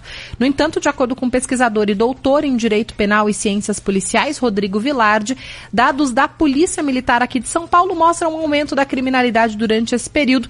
Então, para ele, isso só prova que o benefício precisa ser revisto. Nós não estamos alcançando a ressocialização. E o que nós temos de pesquisa demonstrando que a saída temporária impacta durante o período e impacta na devolução de criminosos à sociedade. Então nós temos dados para demonstrar o contrário. Então se alguém está alegando que esse benefício é extremamente importante para a socialização, que traga dados, porque nós temos dados, né, nós temos apresentado dados do prejuízo e prejuízo na segurança pública, como eu disse, custam vidas e com vidas a gente não pode brincar de teoria. E aí eu trago alguns dados aqui para vocês. Na última saída temporária autorizada pela Justiça aqui em São Paulo, que aconteceu entre 15 e 22 de março, 1.411 presos não retornaram ao presídio. Ao longo de 2020, ano passado inteiro, segundo a Secretaria de Administração Penitenciária, foram 4.071 presos que não retornaram da saidinha, Pedro. Obrigado, Bruna. É uma questão né, que há muito tempo já deveria ter sido revista. A gente não sabe como que o Congresso é, sustentou essa pressão por tanto tempo, né? A população cobrando um rigor maior. O que está se cobrando aqui é apenas aquilo que está estipulado em lei. Que o sujeito que transgrediu a ordem e foi condenado, que ele fique na cadeia pelo tempo que foi estipulado pelo juiz. Que ele não tenha um benefício para, por exemplo, ser condenado a uma pena de 12 anos de cadeia e ficar dois anos só preso. Um sexto da pena. Isso não é admissível em nenhum lugar do mundo. E é óbvio que ele vai voltar a delinquir, como disse aí o policial Vilardi, que já foi entrevistado aqui nesse programa e, e, teve a oportunidade de detalhar esse levantamento. Não se trata aqui de nenhum tipo de, de estudo, é apenas uma análise dos números frios dos bandidos que são pegos pela polícia. 50% dos bandidos presos pela polícia, eles são reincidentes.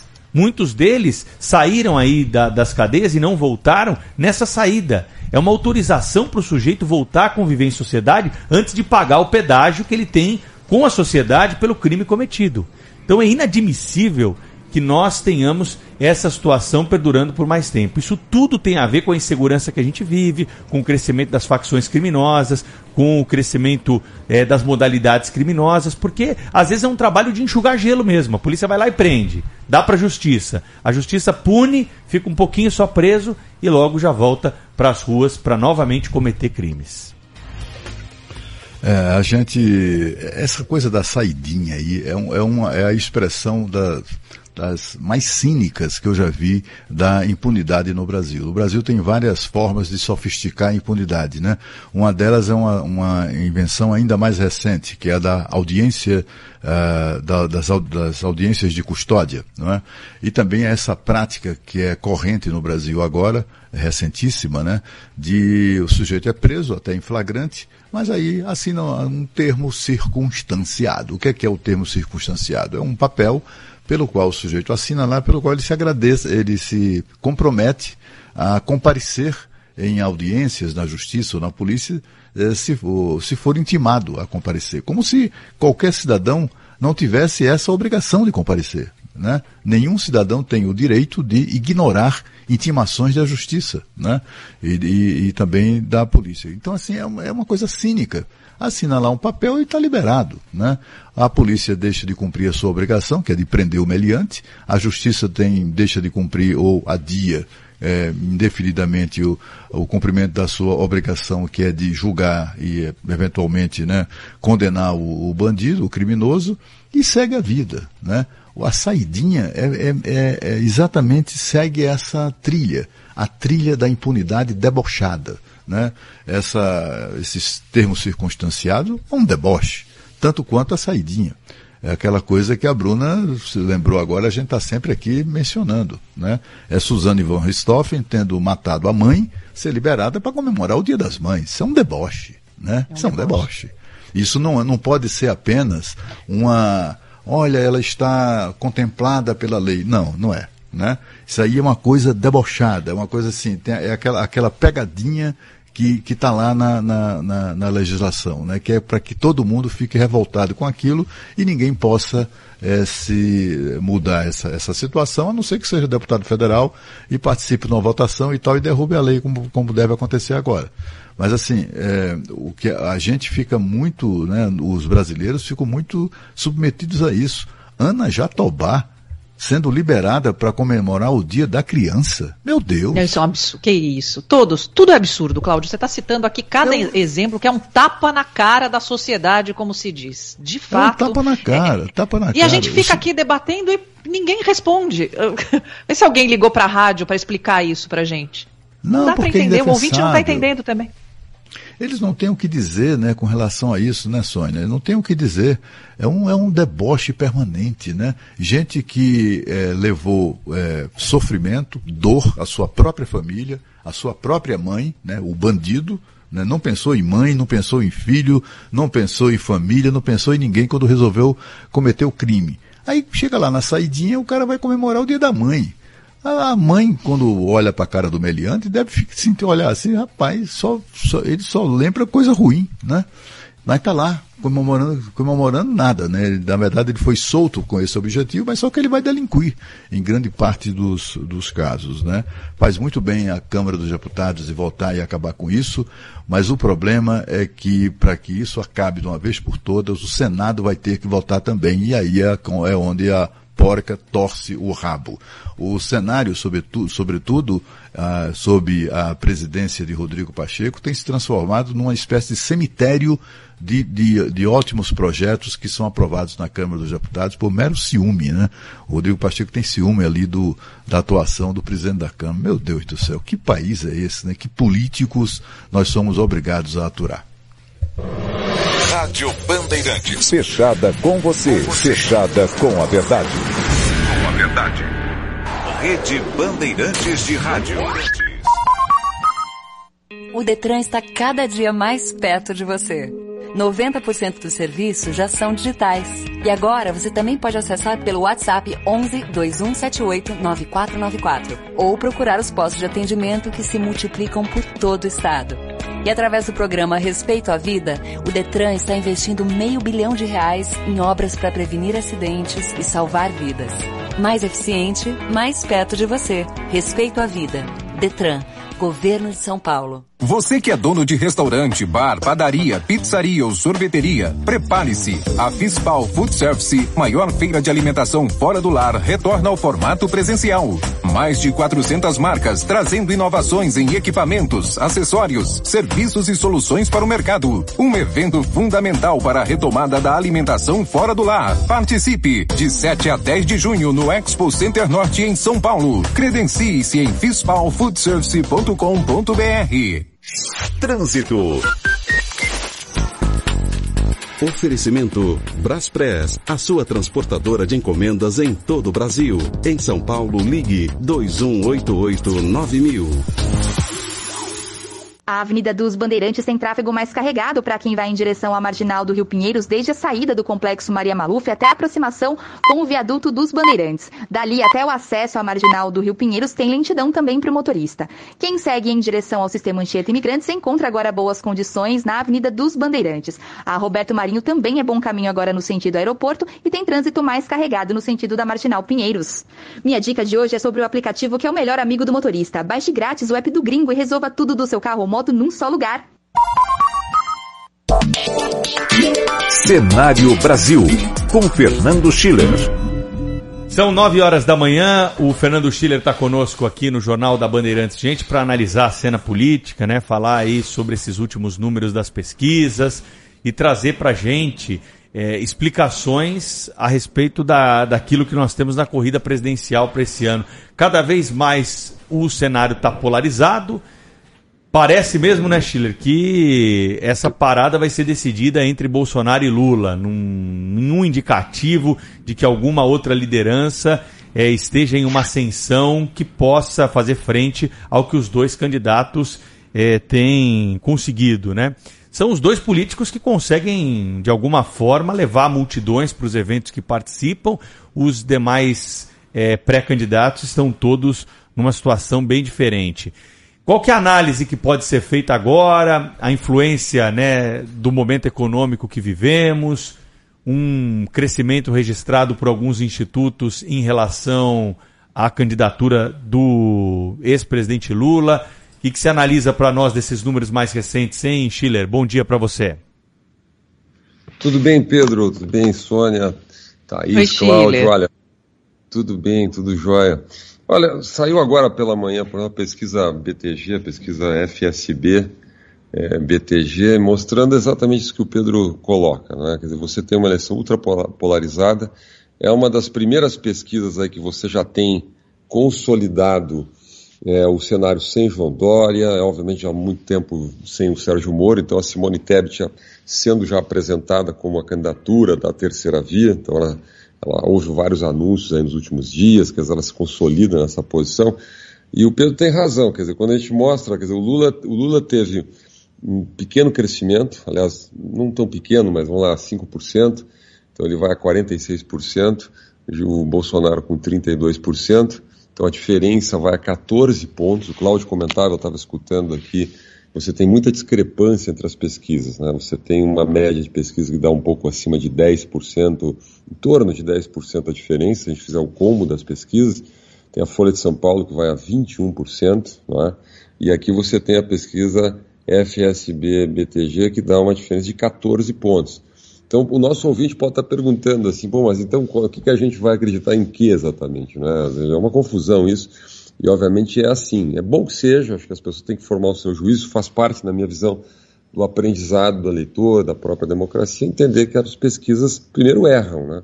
Segundo, tem metodologias diferentes, também em momentos diferentes, mas você tem aqui essa diferença. Por, no, na média das pesquisas, o que, que a gente viu?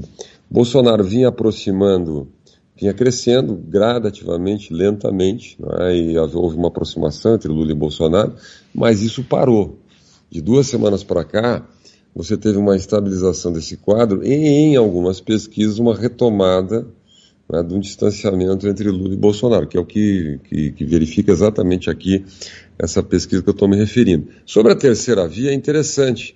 Simone Tebet tem 2%. 2%. E eu fui lá embaixo no, no dado, quando a gente especifica por gênero, entre as mulheres, mulheres ela tem 2% também. Então, quer dizer, boa parte do discurso de que, bom, tem uma candidata mulher, agora as mulheres estão representadas, etc. O fato é que as mulheres, pelo menos o que pesquisa mostra até agora, não estão votando em mulheres. Né? Tem muito mito sobre isso, né? que as mulheres vão votar nas mulheres, quem, etc. As pessoas votam nos, nas, nos candidatos ou nas candidatas né, que representam as suas ideias, as suas visões de mundo. É? Obviamente que as pessoas não têm lá grande informação, nem têm tempo para ficar analisando projetos, programas, etc. Mas elas têm impressões, é um direito da cidadania e é isso que está acontecendo.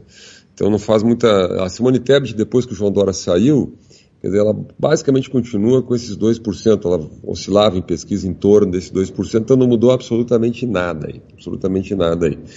É, com a saída do João Dória. O que, que a gente pode dizer? Oh, essa é uma. O Lula vem jogando um jogo que eu digo assim, jogando parado.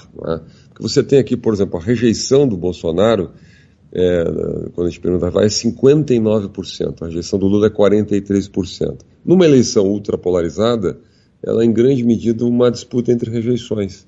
Né? Então, enquanto esse número se mantém, e esse número é extremamente estável, né? ou seja, pode variar um pouquinho, dois pontos para cima, dois pontos para baixo, mas o Bolsonaro sempre tem esse ponto, a quase 60% de rejeição, Lula tem um pouco acima de 40% de rejeição. Tá? Esse foi, aliás, uma das questões que derrubou o João Dória. Quer dizer, ele conseguia ter uma rejeição até em boa parte das pesquisas acima do Jair Bolsonaro, acima de 60%. E aí derruba qualquer candidato. Tá? E é o muito Schiller. difícil você... Pois não, vai lá. E a gente a gente estava conversando aqui mais cedo com, com o Murilo Hidalgo que é, o tema econômico é, não, tem, não tem nem conversa, é o mote aí dessa eleição, embora tenha muita água para rolar debaixo dessa ponte, mas até que ponto a inflação que é global, é, o eleitor vai enxergar como país, Brasil, ou como um fenômeno mundial? Queria muito te ouvir sobre isso. Olha, dois dados sobre isso. Né? O primeiro dado é, eu fiz uma, um levantamento desde, desde a transição, Sônia, desde lá, 89, nenhum governo, uh, nenhum presidente se reelegeu com inflação acima de dois dígitos. Nós tivemos uma eleição com eleição acima de, com inflação acima de dois dígitos, que foi 2002, a inflação acima do PCA acima de 12%, e o Lula se elegeu, era oposição na época ao Fernando Henrique. Ah, então a inflação, é curioso isso, né? Eu estava vendo agora mês passado ah, o IPCA anualizado acima de 12%. Então, nesse momento, a gente tem um quadro parecido com 2002, no fundo. Obviamente, o governo é diferente, o contexto do país é inteiramente diferente, o presidente é o Bolsonaro, não o Fernando Henrique, mas o fato é que a inflação, ela penaliza quem? Os mais pobres. Por quê? Porque não tem acesso a sistema financeiro, a se proteger com papéis. Para a classe média para cima, na, no, nas fatias de renda, a pessoa se protege, compra um fundo, né? compra um fundo de renda fixa, tal. até gosta, gente que até gosta da, da, da, do, do, juro alto, né? porque o juro alto permite uma renda fixa alta, então ganha 1%. Hoje em dia você vai num papel, num banco, um papel bom, você ganha 1% ao mês, sem fazer nada, em casa. Obviamente, para quem tem dinheiro, consegue aplicar em bons fundos de renda fixa. Né? Renda fixa a gente brinca, é o sonho da classe média que tem, que tem dinheiro. Né? Infelizmente, o fato é que os mais pobres não têm. Então você vai lá na pesquisa, você vê o Lula, onde é que ele faz voto? Ele faz voto entre eleitorado até dois salários mínimos, muito forte, né? menor escolaridade, mais no Nordeste. Pela pesquisa mostra é, entre os usuários, os beneficiários do Auxílio Brasil, que exatamente são as pessoas que sofrem na carne com a inflação. Elas, ela, porque toca lá no supermercado, toca na cesta básica, toca no alimento. Então, eu, eu aqui respondo para ti, Sônia, eu acho que as pessoas não fazem essa conexão internacional. As pessoas estão pouco, esse segmento especialmente, está pouco se lixando que a eleição, não, que a inflação nos Estados Unidos é 8%, que a inflação na França é tanto. O problema está aqui no Brasil, é? e, bom, é isso. Né? Então, assim, esse é o grande inimigo do governo. Não é à toa o empenho do governo em qualquer medida que possa é, reduzir aí a inflação. Quer dizer, a gente entrevistou aqui o Arthur Lira na semana passada, eu estava escutando, né, e ele disse esse tema de você bloquear lá, limitar o ICMS dos combustíveis a 17%, é exatamente para isso, né? Porque para evitar esse impacto, para de alguma maneira tentar reduzir esse indicador. Saiu agora de manhã o IGPM de maio, 0,52%. Mês passado foi é, 1,41%. Então, o GPM é o famoso inflação do aluguel, né, que é muito utilizado para aluguéis. Saiu também o IPC, que é o Índice de Preços ao Consumidor, que veio com 0,35% contra 1,53 no mês passado. Então tem indicadores, Sônia, de que a inflação vem perdendo força. Né? Se vai ficar, se vai, bom, ninguém tem bola de cristal, mas vem perdendo força. Esse indicador de, de maio agora, que saiu hoje, ele é positivo, o presidente Bolsonaro. Ele precisa né, ter uma curva descendente na inflação. Também tem muita expectativa no mercado num crescimento mais substancial do PIB, se fala até 2%, para uma previsão de 0,5, quer dizer, no começo do ano. Então, isso tudo pode ajudar. Mas, digamos assim, até agora isso não está claro para as pessoas. A gente, qualquer pesquisa mostra A grande preocupação, 75%, 80%, com o aumento de preços. Né? Então vamos lá, quer dizer, essa é uma eleição que está sendo jogada dessa maneira. Eu acho que a inflação na América Latina como um todo, ela é corrosiva para qualquer governo e eu acho que hoje eu vejo ela como o maior inimigo do presidente Bolsonaro.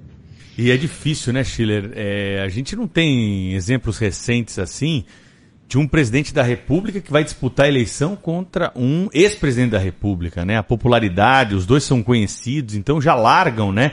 É, com um, um percentual de conhecimento muito diferente dos demais players que estão tentando ensaiar aí uma, uma pré-candidatura. Isso já faz, né?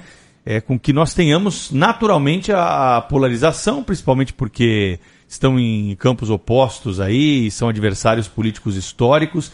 Então, daqui para frente, acho que cada vez mais é, vamos acompanhar é, essa disputa acirrada e pouco espaço para novas é, lideranças né, que possam ir surgindo aí no meio do caminho, tentando algum tipo é, de fatia do eleitorado na eleição de 2022, hein, Schiller? Olha, Pedro, aí tem um dado interessante, né? Eu fiz um levantamento. Desde, desde o impeachment, você teve uma série de votações no Congresso. Né? Então, você teve desde o teto de gastos, reforma trabalhista, reforma da Previdência, autonomia do Banco Central, tudo, quer dizer, a lei do da, marco regulatório do saneamento e tal. Então, é, é interessante, você tem dois blocos no Brasil. O bloco em torno do Bolsonaro votou basicamente a favor. Eu não estou dizendo que o Bolsonaro liderou esses processos, que há uma coerência absoluta, não. Mas o bloco né, político em torno do Bolsonaro, né, que era basicamente o bloco em torno do, do ex-presidente Temer, no Congresso Nacional, votou a favor. Inclusive o próprio Bolsonaro, quando era deputado, depois como presidente. Né. É, o bloco em torno do Lula votou contra. Então, votou contra o teto, votou contra a reforma da Previdência, votou contra a reforma trabalhista, votou contra a autonomia do Banco Central, votou contra o marco do saneamento e tal. Então, você tem no Brasil, as pessoas muitas vezes dizem: ah, a gente não sabe os programas, é uma confusão, todos dizem a mesma coisa, são muito parecidos. Não, são totalmente diferentes, dizem coisas muito diferentes, votam em projetos muito diferentes e aí tem um dado interessante que eu tenho repetido aqui, que, que eu acho que é didático. Os partidos da terceira via, como é que ficam nisso? Eles não têm uma terceira posição. Os partidos da terceira via votaram com o governo. Né? O, PSDB, o PSDB 83%, o PSD é 91%, o MDB 86%. Por quê? Porque tem duas grandes posições no Brasil. Tem uma posição que é favorável, mais favorável a privatizações, mais favorável a questões como teto de gastos, é?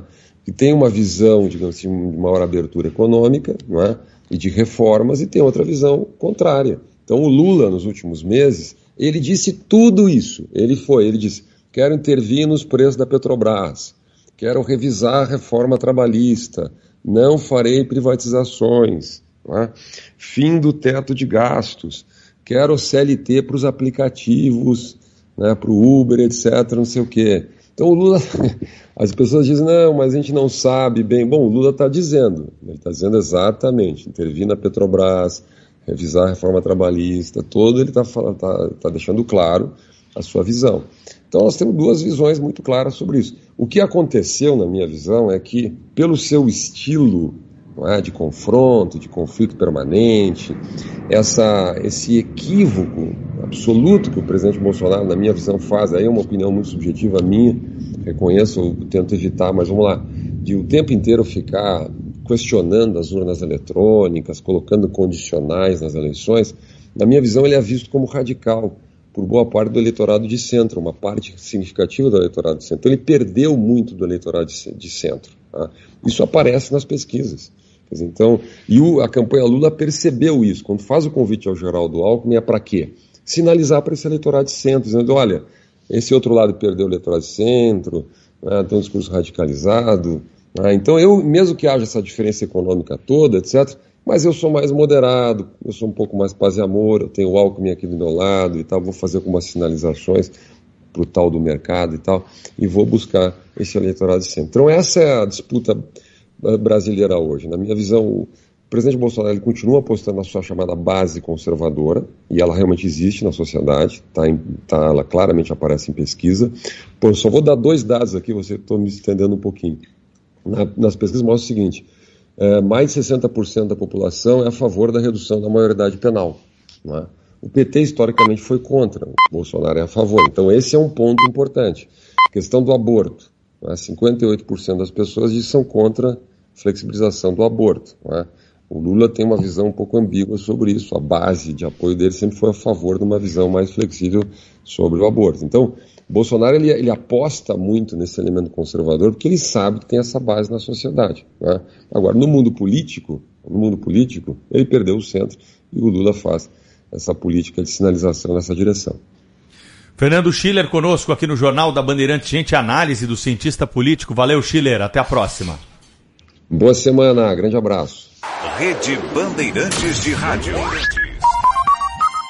Pensou em comprar pela internet? Acesse pressolândia.com.br. São utilidades eletroportáteis, decoração, cama, mesa, banho e lavanderia. Os melhores preços do mercado e em até 10 vezes sem juros no seu cartão. Compre direto pelo site pressolândia.com.br. Você que é dono de restaurante, bar, padaria, pizzaria ou sorveteria, prepare-se. A Fispal Food Service, maior feira de alimentação fora do lar, retorna ao formato presencial.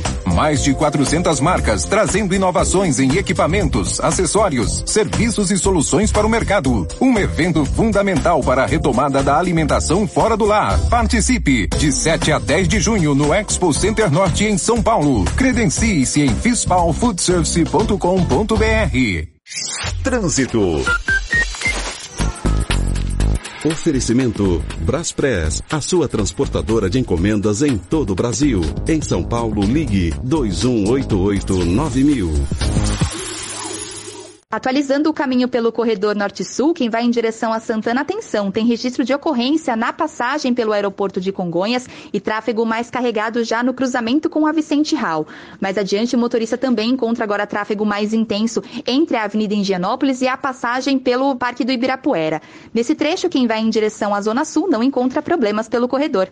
Transforme sua casa com o Renova Tudo da Fast Shop. Aproveite ofertas com até 40% de desconto e frete grátis para clientes Fast Prime. Baixe o app só na Fast Shop. Rádio Bandeirantes.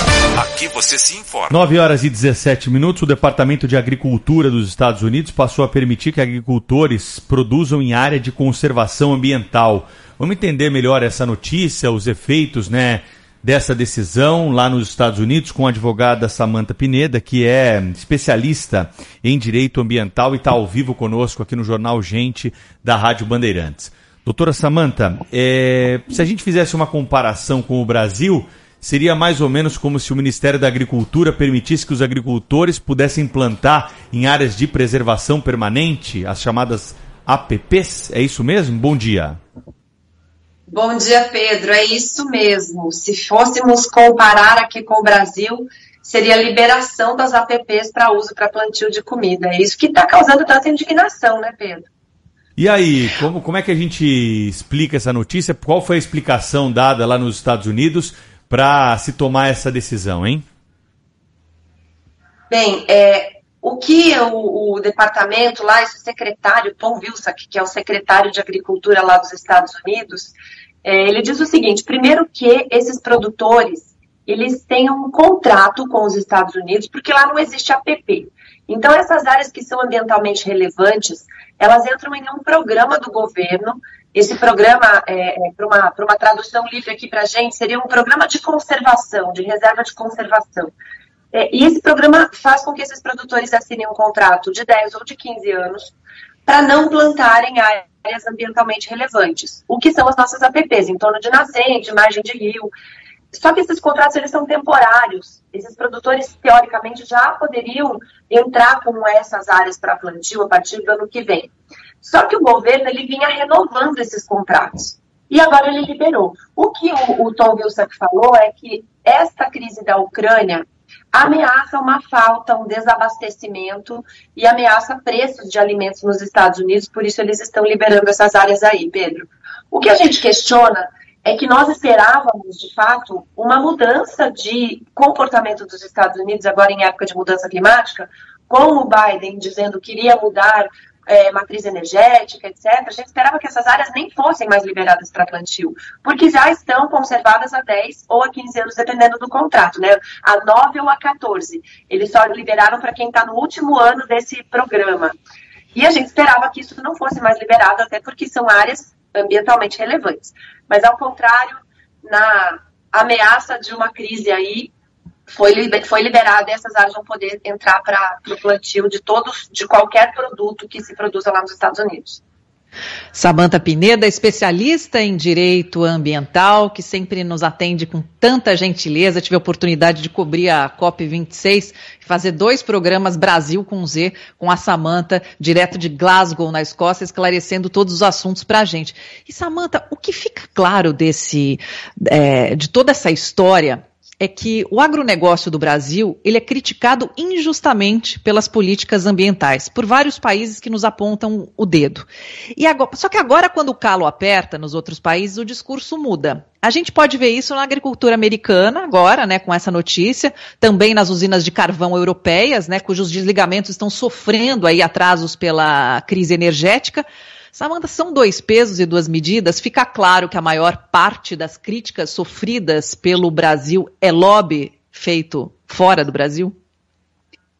Step into the world of power, loyalty and luck. I'm gonna make him an offer he can't refuse. With family, cannolis and spins mean everything. Now, you wanna get mixed up in the family business. Introducing The Godfather at ChumbaCasino.com. Test your luck in the shadowy world of the Godfather slot. Someday, I will call upon you to do a service for me. Play the Godfather, now at Chumpacasino.com. Welcome to the family. VGW Group, no purchase necessary. Void where prohibited by law. See terms and conditions 18 plus. With the Lucky Land slots, you can get lucky just about anywhere. This is your captain speaking. Uh, we've got clear runway and the weather's fine, but we're just going to circle up here a while and uh, get lucky. No, no, nothing like that. It's just these cash prizes add up quick. So I suggest you sit back, keep your tray table upright, and start getting lucky. Play for free at LuckyLandSlots.com. Are you feeling lucky? No purchase necessary. Void where prohibited by law. 18 plus terms and conditions apply. See website for details. É, isso só evidencia o que a gente já vem falando, né, Sônia? Um grande prazer falar com você, diretamente de Paris, dessa moça que agora é uma cidadã do mundo. É, né? E espero estar na COP27 com você de novo, viu, Sônia? Estaremos juntas.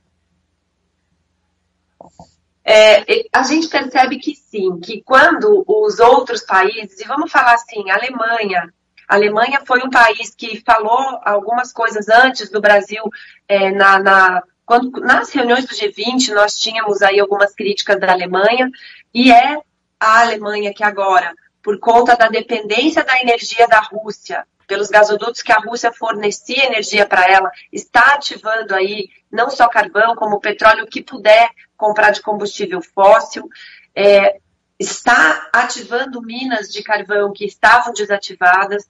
A China está fazendo isso, vários países da Europa estão fazendo a mesma coisa. Esses países não têm áreas de preservação permanente. As áreas ambientalmente relevantes de todos os países da Europa e dos Estados e que são concorrentes nossos, como Estados Unidos, como aqui a própria Argentina ou Austrália lá que vende carne também, estes países têm é, uma dificuldade em fornecer algum retorno com relação ao cuidado maior com o seu meio ambiente.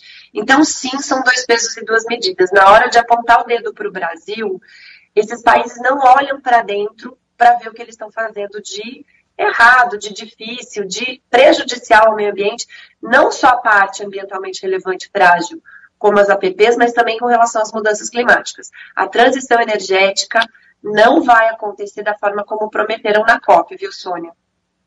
Samanta, me diz uma coisa. É, a segurança alimentar é tema de análise no mundo todo, né? Por conta da guerra, por conta dos efeitos da pandemia. Aqui no Brasil essa discussão está atrasada, nós estamos é, pontuando bem essa necessidade que o mundo tem de aumentar a produção de alimentos é, para as populações. Como é que você está vendo esse debate aqui no Brasil, Samanta? Olha, Pedro, a gente está adiantado com relação a essa conversa de é, produção alimentícia. Sempre nós ouvimos aí Roberto Rodrigues, nosso eterno ministro da Agricultura, sempre falando que o Brasil é promotor de paz, porque não existe paz sem comida e o Brasil é um grande produtor de alimento. Nós hoje temos 210 milhões de habitantes, mas nós produzimos para mais de um bilhão de pessoas no planeta e nós temos a clara é, é, mostra de que é o Brasil que vai fazer cumprir esse papel de alimentar o planeta, porque nós temos território. A gente planta em 8% do nosso território e nós temos 20% dedicado à pecuária. Não que a gente precise abrir mais áreas para plantar, porque não precisaria, para crescer exponencialmente essa nossa produção, a gente nem precisaria abrir mais áreas. Mas a gente também precisa parar de demonizar a conversão de área de floresta em área produtiva quando atende à lei. Eu quero lembrar sempre que nós temos 80% de reserva legal obrigatória na Amazônia. Então, quem tem uma área na região da Amazônia só pode abrir 20%. Ou seja, é uma produção absolutamente sustentável, mas na Amazônia nós temos 84% de vegetação nativa. Então, a gente ainda tem possibilidade, com essa regra super rígida de imposição desse, desse ônus ao, ao particular, que é uma conservação de 80% do seu patrimônio para os fins ambientais, ainda dá para fazer essa conversão em área produtiva de mais 20. O Brasil é certamente, e vou mais longe, Pedro, o grande fornecedor de alimento para o planeta, o grande fornecedor de energia limpa, porque a gente aqui está muito à frente quando se fala em emissões. É, a nossa energia elétrica ela é mais de 80% baseada em energia renovável. E quando a gente fala das outras energias, de transporte, de casas, é, a gente bate aí a metade, 50% praticamente. Enquanto que o mundo está ao contrário, eles estão em 20%, 30% só de energia renovável. Então, o Brasil é um exportador de energia limpa, vamos falar do nosso etanol, do nosso biocombustível, hidrogênio verde, que é aí a grande vedete, né, quando a gente fala de energia. E, por fim, nós somos o grande a, grande solução para o problema das mudanças climáticas, como uma usina de captação de carbono também. Então, a gente não está atrasado, a gente só precisa tirar esse preconceito dos discursos, Pedro. Nós conversamos com a Samanta Pineda, especialista em direito ambiental. Samanta, um prazer, volte sempre. Obrigada pelos seus esclarecimentos, pela sua aula que você sempre costuma proporcionar aqui para os ouvintes da Rádio Bandeirantes. Eu que agradeço, Sônia. Um grande abraço, bom dia, boa noite para você aí. Nem sei que horas são. Mas... Agora já é tarde, mas daqui a pouquinho é noite. Tá são bem, cinco horas de diferença. Cinco horas a mais. Então, olha lá, ela já está no fim da tarde, a gente tem almoçou. Um grande abraço, Sônia, Pedro, muito obrigada. Golaço! Brasil! Histórias das Copas. Oferecimento Sorridentes. Tudo para você cuidar da sua saúde bucal está na Sorridentes. Sorriso de primeira e de verdade. KTO.com. Para você que gosta de emoção, dê seu palpite em KTO.com. Água Esferrier. Sua sede pede água. Sua saúde pede por Esferrier. Alcalina pH10 e Vanádio. Votomassa. Se tem acaba bem. E Euro 17 Crédito, o seu correspondente bancário, euro17.com.br.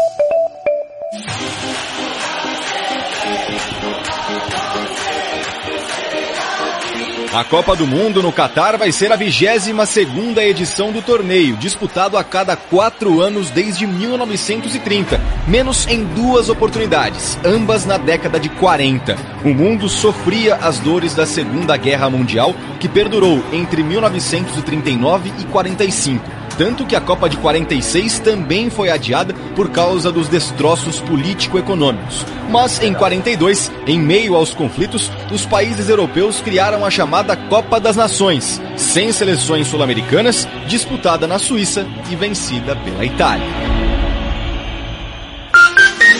Jornalismo. Jornal Gente. Bandeirantes. 9 horas 28 minutos. O nosso contato aqui na Rádio Bandeirantes agora é com Recife, no Pernambuco. O repórter Juliano Dipp é o enviado especial para trazer informações para nós aqui, né, da tragédia que se instalou no estado por causa da chuvarada desde a semana passada. Como é que estão as coisas por aí, hein, Dip? Qual é a atualização que você tem para o ouvinte da Rádio Bandeirantes? Bom dia. Bom dia a todos vocês que nos acompanham aqui direto de Recife. Né? Exatamente, a gente está chegando na base aérea do PT. Condição não está das melhores aqui com a ligação telefônica. O Guilherme Simati já está refazendo contato com o repórter Juliano Dipe. Sônia, nós temos é. é uma situação muito difícil Coisa, enfrentada pelo, pelo estado de Pernambuco, né? Desde a semana passada. O Juliano vai atualizar para nós o número de mortos, mas é, como nós trouxemos aqui na abertura do jornal Gente, a grande preocupação é com a população que mora em encostas, em áreas irregulares, né? Que está sujeita a ter a casa levada pelo solo encharcado, é, desabamento também que tem acontecido em encostas. Vamos acionar o Juliano Dipp, acho que agora ele tem melhores condições. Fala, Juliano.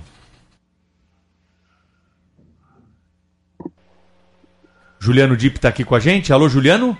Opa, tá me ouvindo bem agora? Agora sim, Juliano, por tá favor. Perfeito, Ju. A gente está aqui na base aérea de Recife, por isso que a oscilação de sinal, porque o presidente Jair Bolsonaro vai dar uma coletiva para explicar o que será feito, digamos assim, a partir da presidência da República para o resgate e também para a reconstrução das áreas atingidas. A gente sabe que o número de mortes deve chegar a 87 nesta manhã. Ontem à noite eram 79 e a gente acompanhou alguns resgates feitos durante esta segunda-feira. Portanto, com a somatória de corpos resgatados, infelizmente o número de mortes já chega a 87. É uma das piores chuvas em 30 anos. Hoje voltou a chover, neste momento a chuva parou, mas eu fiz o link agora há pouco para o Band News TV e para o Bora Brasil, com capa de chuva, porque a chuva vinha forte. Porém, a previsão para esta segunda-feira é de uma chuva moderada, ou seja, nada que se compare ao final de semana, que repetindo o que eu disse, foi pior chuva dos últimos 30 anos. Agora, é claro, não é, Pedro, que todas as pessoas com quem eu conversei até agora relataram que, por mais que essa chuva tenha sido maior, em outros momentos, quando chove, os bairros são alagados, que não é novidade que esse era um problema eminente. Desabamentos ou coisas do tipo. Infelizmente, não há ainda um balanço total de desaparecidos para que a gente possa ter uma estimativa do tamanho da tragédia, digamos assim. O que nós sabemos é que são quase 4 mil desabrigados.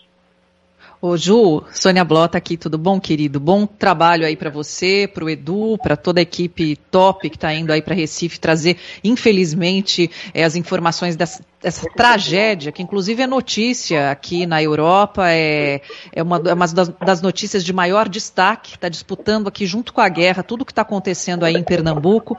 E, infelizmente, né, Ju, é a crônica da morte anunciada. É, já se sabia que chove, não tem como, faz, como parar, não tem como um telefone direto com São Pedro para fazer a, a chuva parar, mas todo mundo já sabia das péssimas condições de moradia e desse problema dos alagamentos que você está relatando. O que mais os moradores falaram para você? Pois é, Sônia, eu conversei com algumas pessoas que diziam que há muito tempo reclamam pela falta de, como se diz, um espaço de saída, de escoamento de água. Há um rio que sempre enche, o nome agora não me recordo, e atinge principalmente esse bairro conhecido aqui como Jardim Monte Verde. Só neste bairro especificamente, aqui no Recife, são mais de 30 mortes. Mas o número de mortes é grande porque não atinge só a capital e sim toda a grande Recife. Né?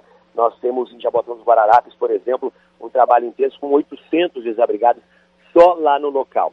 Eles relatam como principal dificuldade, a, primeiro quem perdeu a casa, esses já vão ter que recomeçar de alguma outra forma. Porém, os demais precisam voltar para suas residências e querem saber se terão condições de continuar morando lá. Se esse espaço vai ser seguro, ou vai ter algum aluguel social, vai ter algum credenciamento. Como é tudo muito recente, hoje é o terceiro dia de trabalho, eles ainda estão um pouco sem saber quais serão os próximos passos. Sem falar nas pessoas que seguem ilhadas. Sônia. Juliano, obrigado pelas informações, bom trabalho para você aí. O presidente da República, Jair Bolsonaro, está neste momento né, em Pernambuco, junto com outras autoridades. Nós estamos acompanhando com imagens do Band News TV. Dá para ver ali o ministro da Saúde, Marcelo Queiroga, ministro do Gabinete de Segurança Institucional, o general Heleno, também o presidente da Caixa, né, Pedro Guimarães, outras autoridades. E quem está falando nesse momento na solenidade que acontece lá para dar explicações sobre as medidas, né, que serão tomadas é, para minimizar pelo menos os efeitos aí da chuva em Pernambuco é o coordenador da Defesa Civil. O presidente Bolsonaro trouxe rápidas palavras. Vamos acompanhar um trechinho o que diz o Daniel Ferreira, né, que é o ministro do Desenvolvimento Regional, que nesse momento já assume o microfone para trazer esclarecimentos sobre as providências tomadas. Desobstrução de vias públicas que eventualmente estejam obstruídas, é, religação de energia onde tenha ficado sem, é, re, é, reparos para sistemas de abastecimento de água que eventualmente foram interrompidos.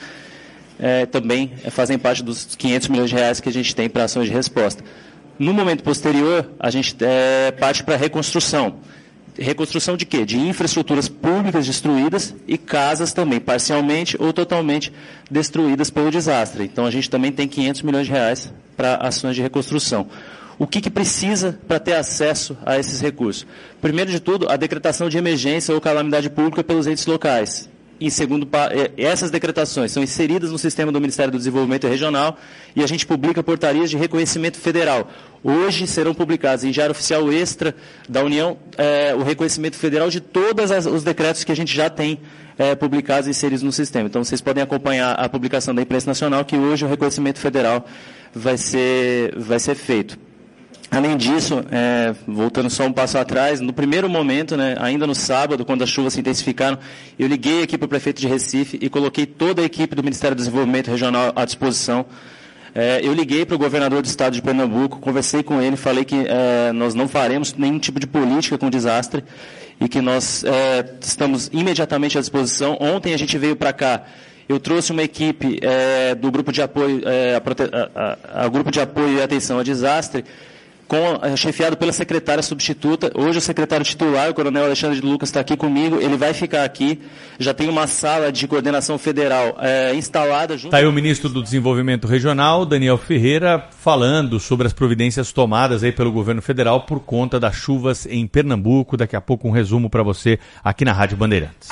Rede Bandeirantes de Rádio. Para você britanear com máxima potência, conheça o liquidificador BLQ 1300 Britânia. São 1200 watts e 6 lâminas de aço para triturar tudo mesmo, incluindo sobretampa dosadora para acrescentar ingredientes durante o preparo. O dia a dia na é tudo azul com segurança, rapidez e qualidade. No Brasil de leste a oeste, norte a sul, tem sempre um caminhão azul Braspress na sua cidade. Tarifas na medida e pronto atendimento. Informações em real time com precisão. E pela Aeropress sua encomenda vai de avião. Ligue 011 2188 mil ou pelo site braspress.com. Trânsito.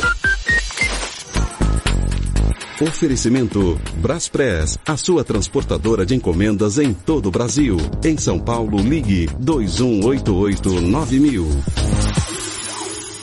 Atualizando as condições da marginal do Rio Tietê, você motorista que segue em direção à rodovia Castelo Branco, atenção, tem registro de ocorrência na pista central na passagem pela Ponte Cruzeiro do Sul e uma faixa ocupada. Quem segue em direção a Castelo Branco já encontra problemas na aproximação com a Ponte Aricanduva. No sentido Ayrton Senna, a marginal do Rio Tietê tem bom caminho entre a Ponte das Bandeiras e o acesso a Ayrton Senna. Vem pro Arraiá Atacadão. Nessa festança do seu parceirão, você economiza demais a conta. Atacadão, lugar de comprar barato. Rádio Bandeirantes. Aqui você se informa. 9 horas e 37 minutos. O fim de semana foi de virada cultural em São Paulo e muitos problemas foram relatados, principalmente ocorrências de roubo e furto de celulares durante eventos que aconteceram na cidade de São Paulo. O repórter Lucas Josino está com esse assunto hoje e com o balanço da virada cultural aqui para contar para o ouvinte do Jornal Gente. Fala, Josino, bom dia. Bom dia, Pedro, para os amigos que estão apresentando o Jornal Gente, para os nossos ouvintes, uma ótima semana a todos. Nós falamos ao vivo do Vale do Anhangabaú, onde foi montado o principal palco da virada cultural. Virada que reuniu mais de 2 milhões de pessoas ao redor da cidade de São Paulo, em oito palcos, mais de 300 shows e muita violência, assim como aconteceu nos outros anos. Muitos casos de roubo, furto, arrastões, brigas principalmente na região central de São Paulo. Nesse palco, por exemplo, dois shows chamaram atenção, mas não pela alegria, pela festa, mas porque precisaram ser interrompidos por causa de violência. No sábado, MC Kevinho teve que interromper o show e acabar 30 minutos antes do que foi combinado por ordem da prefeitura por causa do número de brigas e de arrastões que foram registrados, muitos casos de violência. Segundo a Secretaria da Segurança Pública do Estado, pelo menos 130 celulares foram apreendidos, celulares roubados, numa operação que aconteceu ontem na rua Guaianazes, que fica aqui perto do Vale do Anhangabaú. Dezenas de pessoas foram presas por roubo, furto e receptação. E no domingo, ontem, um outro show também chamou atenção, o show da Luísa Sonza, que parou, precisou interromper a apresentação por três vezes por causa de brigas e arrastões. Inclusive, seguranças precisaram intervir nessas confusões que apareceram aqui no Vale do Angabaú. Só que foram dois cenários diferentes. Aqui no centro, muita violência, mas nos palcos é, em outros lugares, por exemplo, na Parada Inglesa, na Zona Norte, em Itaquera, Zona Leste, palcos que também reuniram bastante gente, não houve nenhum tipo de problema. Não houve roubo, não houve furto, nenhum registro de violência. A gente conversou com o Vitor Medeiros, um estudante que participou, que assistiu alguns shows aqui na região central de São Paulo. Ele estava indo para o metrô quando viu um outro caso de briga. Ele gravou um áudio contando para a gente o que viu. Eu estava sentado nas cadeiras do metrô em Gabaú esperando alguns amigos, porque eu só ia sair da catraca quando eles chegassem, né? Porque estava bastante movimentado, fiquei com medo. Então eu ia esperar meus amigos. Nisso, era uma meia-noite dez, eu vi muita gente voltando, passando as catracas, e entre essas pessoas um menino com o rosto muito, muito, muito machucado, assim, desfigurado quase, a camiseta sangrando, e muita gente, tipo, ao redor dele, vindo, ele passando a catraca, sendo cuidado por alguns amigos. Pois é, o policiamento foi reforçado nesse fim de semana, mais de mil agentes de segurança pública estiveram aqui ao redor do Vale do Angabaú, mas mesmo assim, muitos casos de briga, de furto, de roubo e de arrastão foram registrados. Pedro. Infelizmente, é né, Sônia Blota? né, Pedro? É que acontece, demorou tanto para acontecer a virada cultural. O Lucas Josino trouxe para a gente dados tristes do que aconteceu. Dois anos de pandemia, todo mundo querendo esse momento. E aí acontece o que acontece, sabe? É, é, é lamentável, é lamentável. E não sei se a gente pode. Não se culpa também só a organização. É, é, mais gente do que, que o esperado? Gente que estava a, a fim de brigar? A boa e velha segurança, né? Exatamente. E assim, tem muito bandido, né? E às é. vezes a gente acha que o roubo aí, né? A gente não. É, a justiça entende que esse é um crime menor.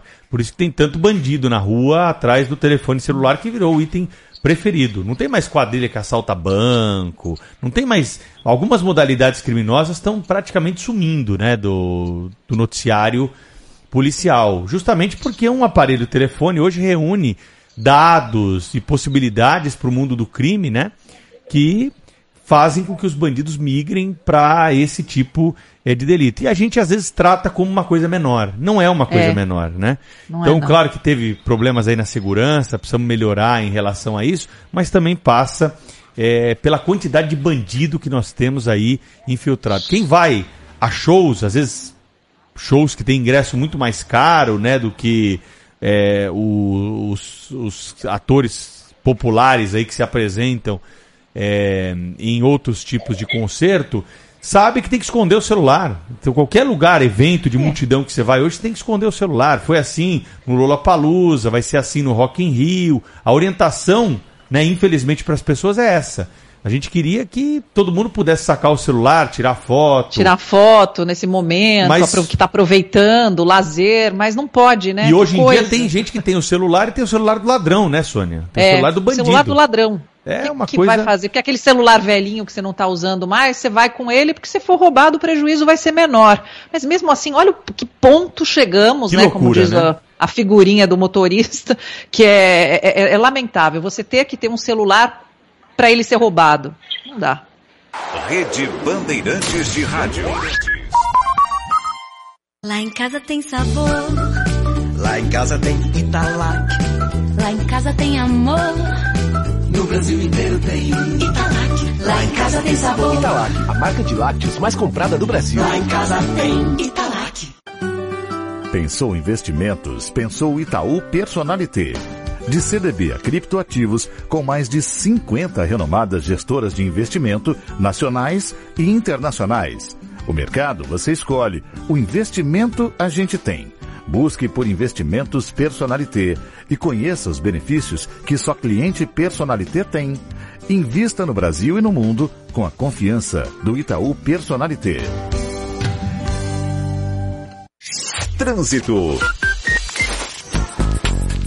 Oferecimento Braspress, a sua transportadora de encomendas em todo o Brasil. Em São Paulo, ligue 2188-9000. Quem vem em direção a São Paulo pela rodovia Regis Bittencourt encontra agora o tráfego mais intenso entre a passagem pela região de Tapecerica, na altura do quilômetro 285, e vai assim até a aproximação com o Rodoanel Mário Covas, isso por conta do excesso de veículos. Quem segue em direção ao interior não encontra problemas agora pela Regis. Quer fugir das filas de pedágio e ter reparo de para-brisas ilimitado? Garanta a tag Sem Parar Empresas para o seu veículo ou caminhão com seis meses grátis. Acesse sempararempresas.com.br barra rádio. 11 999 048756. Pessoal, é como estão relatando, mais uma vez, a vida da cultural com bastante violência, principalmente no centro, porque o centro está infestado de ladrão, de viciado, que também acaba é, virando ladrão para poder sustentar o vício, e as quadrilhas que, que atuam lá já normalmente, com festa, tudo, então complicado. Eu já não vou há uns bons anos nesses shows aí, por causa disso. 11 999 048756. Repórter Bandeirantes é um oferecimento de Grupo Souza Lima. Eficiência em Segurança e Serviços. Repórter Bandeirantes. 9 horas 45 minutos. Seguem as investigações sobre o ataque que deixou 21 mortos no Texas. Os detalhes com o correspondente do Grupo Bandeirantes de Comunicação nos Estados Unidos, Eduardo Barão. Bom dia, Barão. Olá, Sônia. Bom dia para você e para todo mundo aí no Brasil. O Departamento de Justiça aqui dos Estados Unidos vai investigar a ação policial durante o ataque que resultou na morte de 19 crianças e duas professoras numa escola do Texas na semana passada. Nesse final de semana, o presidente Joe Biden foi até a cidade de Uvalde, perto da fronteira com o México, e ouviu muitas críticas dos pais dos alunos, dizendo que a polícia demorou para agir. De acordo com a informação oficial divulgada pelo próprio xerife, foram 78 minutos, quase uma hora e vinte, que a polícia demorou para entrar na escola. Então, isso agora está sendo motivo de muita crítica por aqui. O atirador, Salvador Ramos, de 18 anos, acabou sendo morto depois só que a polícia invadiu a escola. Mas aí a tragédia já tinha acontecido. Presidente do Senado se reúne com secretários da Fazenda para discutir projeto de teto no ICMS. De Brasília, Natália Paz. Bom dia, Natália.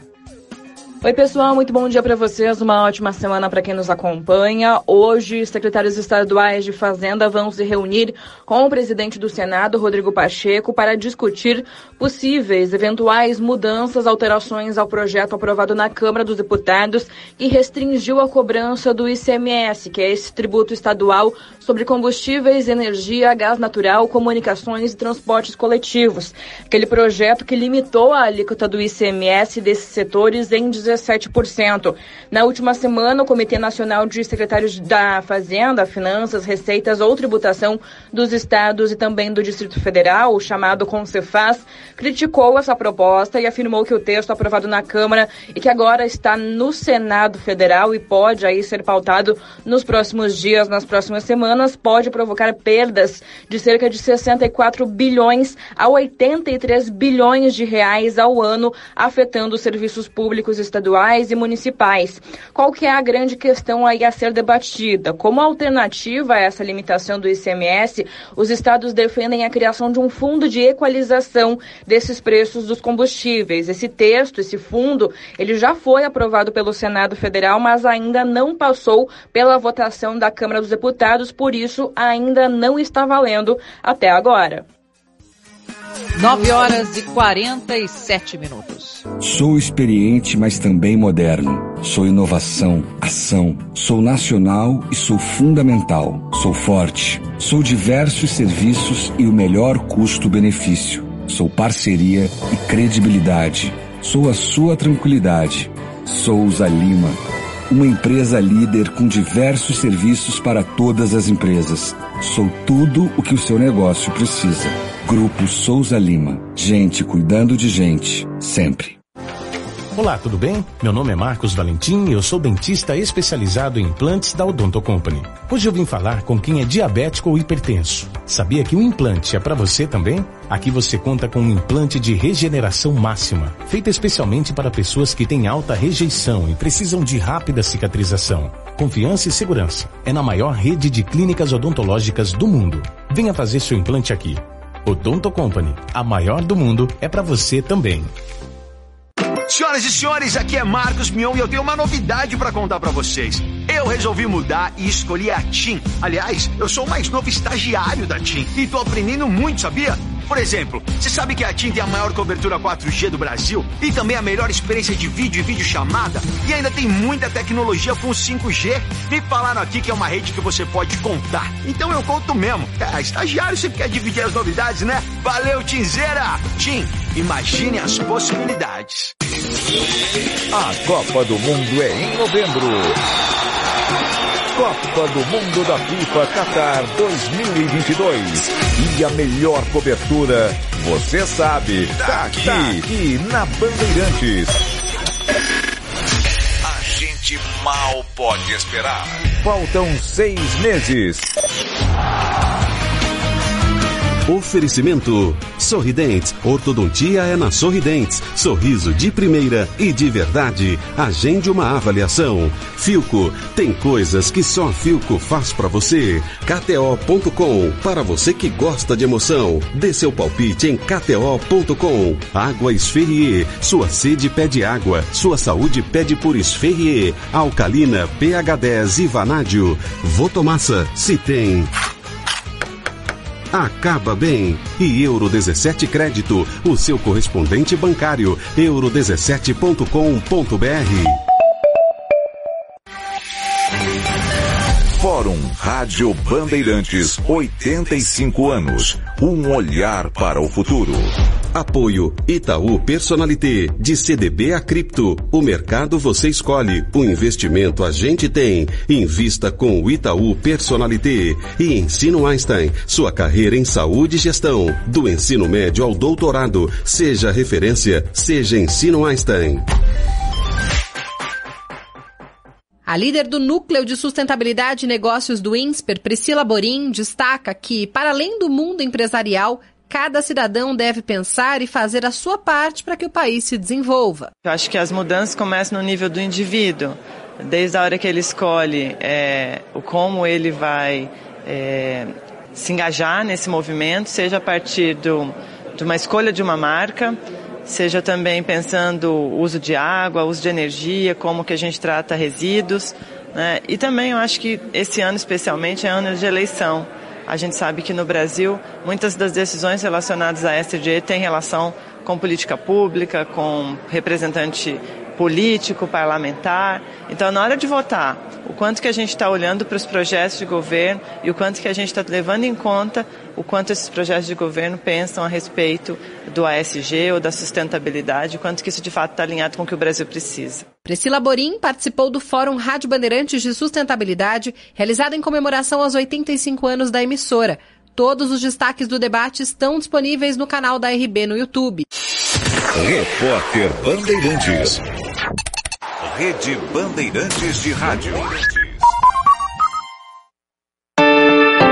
Economia e Mercado, com Juliana Rosa. Juliana. Boa da economia, né, Juliana? É boa mesmo? Bom dia. Bom dia, Pedrinho. Bom dia a todos. É boa sim. A gente teve uma redução do IGPM que é a inflação que reajusta, o índice de inflação que reajusta a maior parte dos contratos de aluguel. O indicador saiu de 1,41% em abril para 0,52% em maio. E por quê? Principalmente porque a gente está tendo uma redução na nossa conta de luz, a gente pagava uma tarifa extra até mês passado aquela tarifa escassez hídrica, que era 14 a mais que a gente pagava a cada 100 megawatts é, consumido, e agora a gente não tem mais essa tarifa extra. Além disso, não está tendo aumento de combustíveis. Então, quando a gente compara com a inflação dos meses anteriores, a gente não tem, nesse momento, aumento de diesel e gasolina, principalmente, que é o que bate mais no bolso do consumidor final. É, com isso, Pedro, o que a gente acompanha no meio político nesse começo de semana é justamente uma movimentação grande para evitar que a inflação volte a subir com aumentos na conta de luz e aumentos de combustíveis nos próximos meses. Agora à tarde vai ter uma reunião no Senado Federal com representantes dos estados para poderem chegar ao meio termo naquela medida que foi aprovada na Câmara dos Deputados para reduzir o ICMS, principalmente para a conta de luz e combustíveis. A gente sabe, conversando com especialistas, que não é a melhor solução no sentido de fazer algo que não é planejado e que pode depois ocasionar um problema lá na frente de falta de recursos para itens básicos, como saúde, por exemplo. Agora, a gente sabe que os governadores estão com caixa cheio, principalmente porque estão tendo uma arrecadação recorde de impostos vindas de combustíveis e lubrificantes, porque os preços dispararam e eles faturam mais com a arrecadação de impostos. Então, é importante que se chegue a um acordo, porque vários países estão tomando medidas para poder proteger a população. E o que eu tenho apurado aqui nos bastidores da equipe econômica é que depois de reduzir impostos que já estão acontecendo no governo federal, eles estão planejando que depois que os estados conseguirem chegar num acordo para também poderem contribuir, há ali um pacote de medidas que podem sair em breve para dar subsídio direto para caminhoneiros, taxistas, motoristas de aplicativos também. Então a gente continua acompanhando, Juliana. Pedro, essa história que é importante para proteger aí o cidadão, né? Deixa eu te interromper um minutinho, porque o presidente Jair Bolsonaro está falando sobre a situação lá de Pernambuco. Nós vamos ao vivo ao som com o Band News TV. Reconhece, publica. Publicou em pouco, 48 horas, é isso mesmo, Pedro? No mesmo dia ele libera esse recurso. Prefeito Jabotão pediu ontem e hoje já está na conta. Então o prefeito Jabotão teve a iniciativa, pediu ontem e já está na conta dos seus, dos seus munícipes. Deixa eu só reforçar.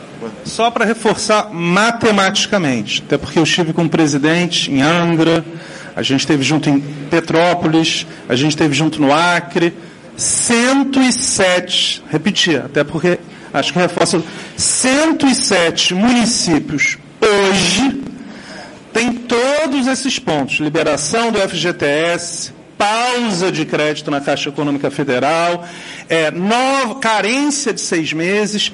A Caixa Econômica Federal, neste governo. Esse é o Pedro Guimarães, presidente da Caixa Econômica Federal. O presidente Bolsonaro foi questionado pelos jornalistas quando que o dinheiro que está sendo disponibilizado é, pelo governo federal vai chegar na conta dos municípios. O presidente explicou que tem um trâmite, mas tem algumas cidades que já estão recebendo então essa ajuda federal para reconstrução e para dar amparo, né, para a população que ficou sem casa e praticamente sem nada depois da chuvarada dos últimos dias. Vou agradecer a Juliana Rosa que participou conosco aqui trazendo informações sobre o IGPM. São 9 horas e 57 minutos da manhã.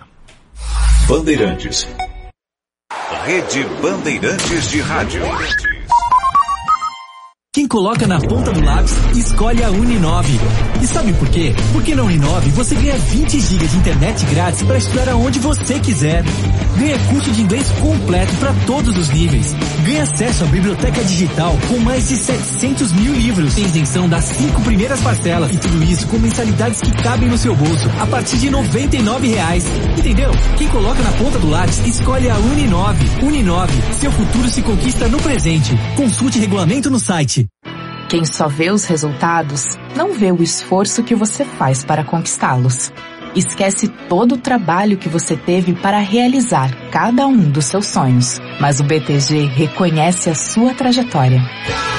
Por isso estamos ao seu lado com as melhores soluções para apoiar seu momento de vida e a construção da sua história. O BTG reconhece quem é você. Dê um BTG na sua vida. Você que é dono de restaurante, bar, padaria, pizzaria ou sorveteria, prepare-se. A Fispal Food Service, maior feira de alimentação fora do lar, retorna ao formato presencial. Mais de 400 marcas trazendo inovações em equipamentos, acessórios, serviços e soluções para o mercado. Um evento fundamental para a retomada da alimentação fora do lar. Participe de 7 a 10 de junho no Expo Center Norte em São Paulo. Credencie-se em fispalfoodservice.com.br. De segunda a sexta-feira tem Faustão na Band. E hoje você vai ver a Pizzaria do Faustão com Paula Toller, Emanuele Araújo, Elizabeth Savala e César Cielo. Faustão na Band, de segunda a sexta às oito e meia da noite na tela da Band. Faustão na Band. Jornalismo. Jornal Gente. Bandeirantes. A Rádio Bandeirantes segue acompanhando a situação de Pernambuco por causa da chuvarada dos últimos dias, 87 mortos, 20 desaparecidos. O presidente Jair Bolsonaro e autoridades anunciaram agora há pouco 500 milhões de reais para a recuperação aí das cidades e ajuda à população carente que está sofrendo, né, com essa questão do solo encharcado. Ele esteve sobrevoando áreas atingidas pela chuva, junto com ministros de Estado. Está nesse momento concedendo uma entrevista coletiva na capital Recife, dando então orientações aí a respeito das medidas que foram tomadas pelo governo federal, né, para ajudar. A Rádio Bandeirantes está acompanhando. Na sequência, vem aí o Manhã Bandeirantes com mais informações a respeito desse e de outros assuntos. Jornal Gente volta amanhã às 8 da manhã. Um bom dia a todos. Você está na Rádio Bandeirantes. Manhã Bandeirantes. Notícia e opinião. Agora, no ar.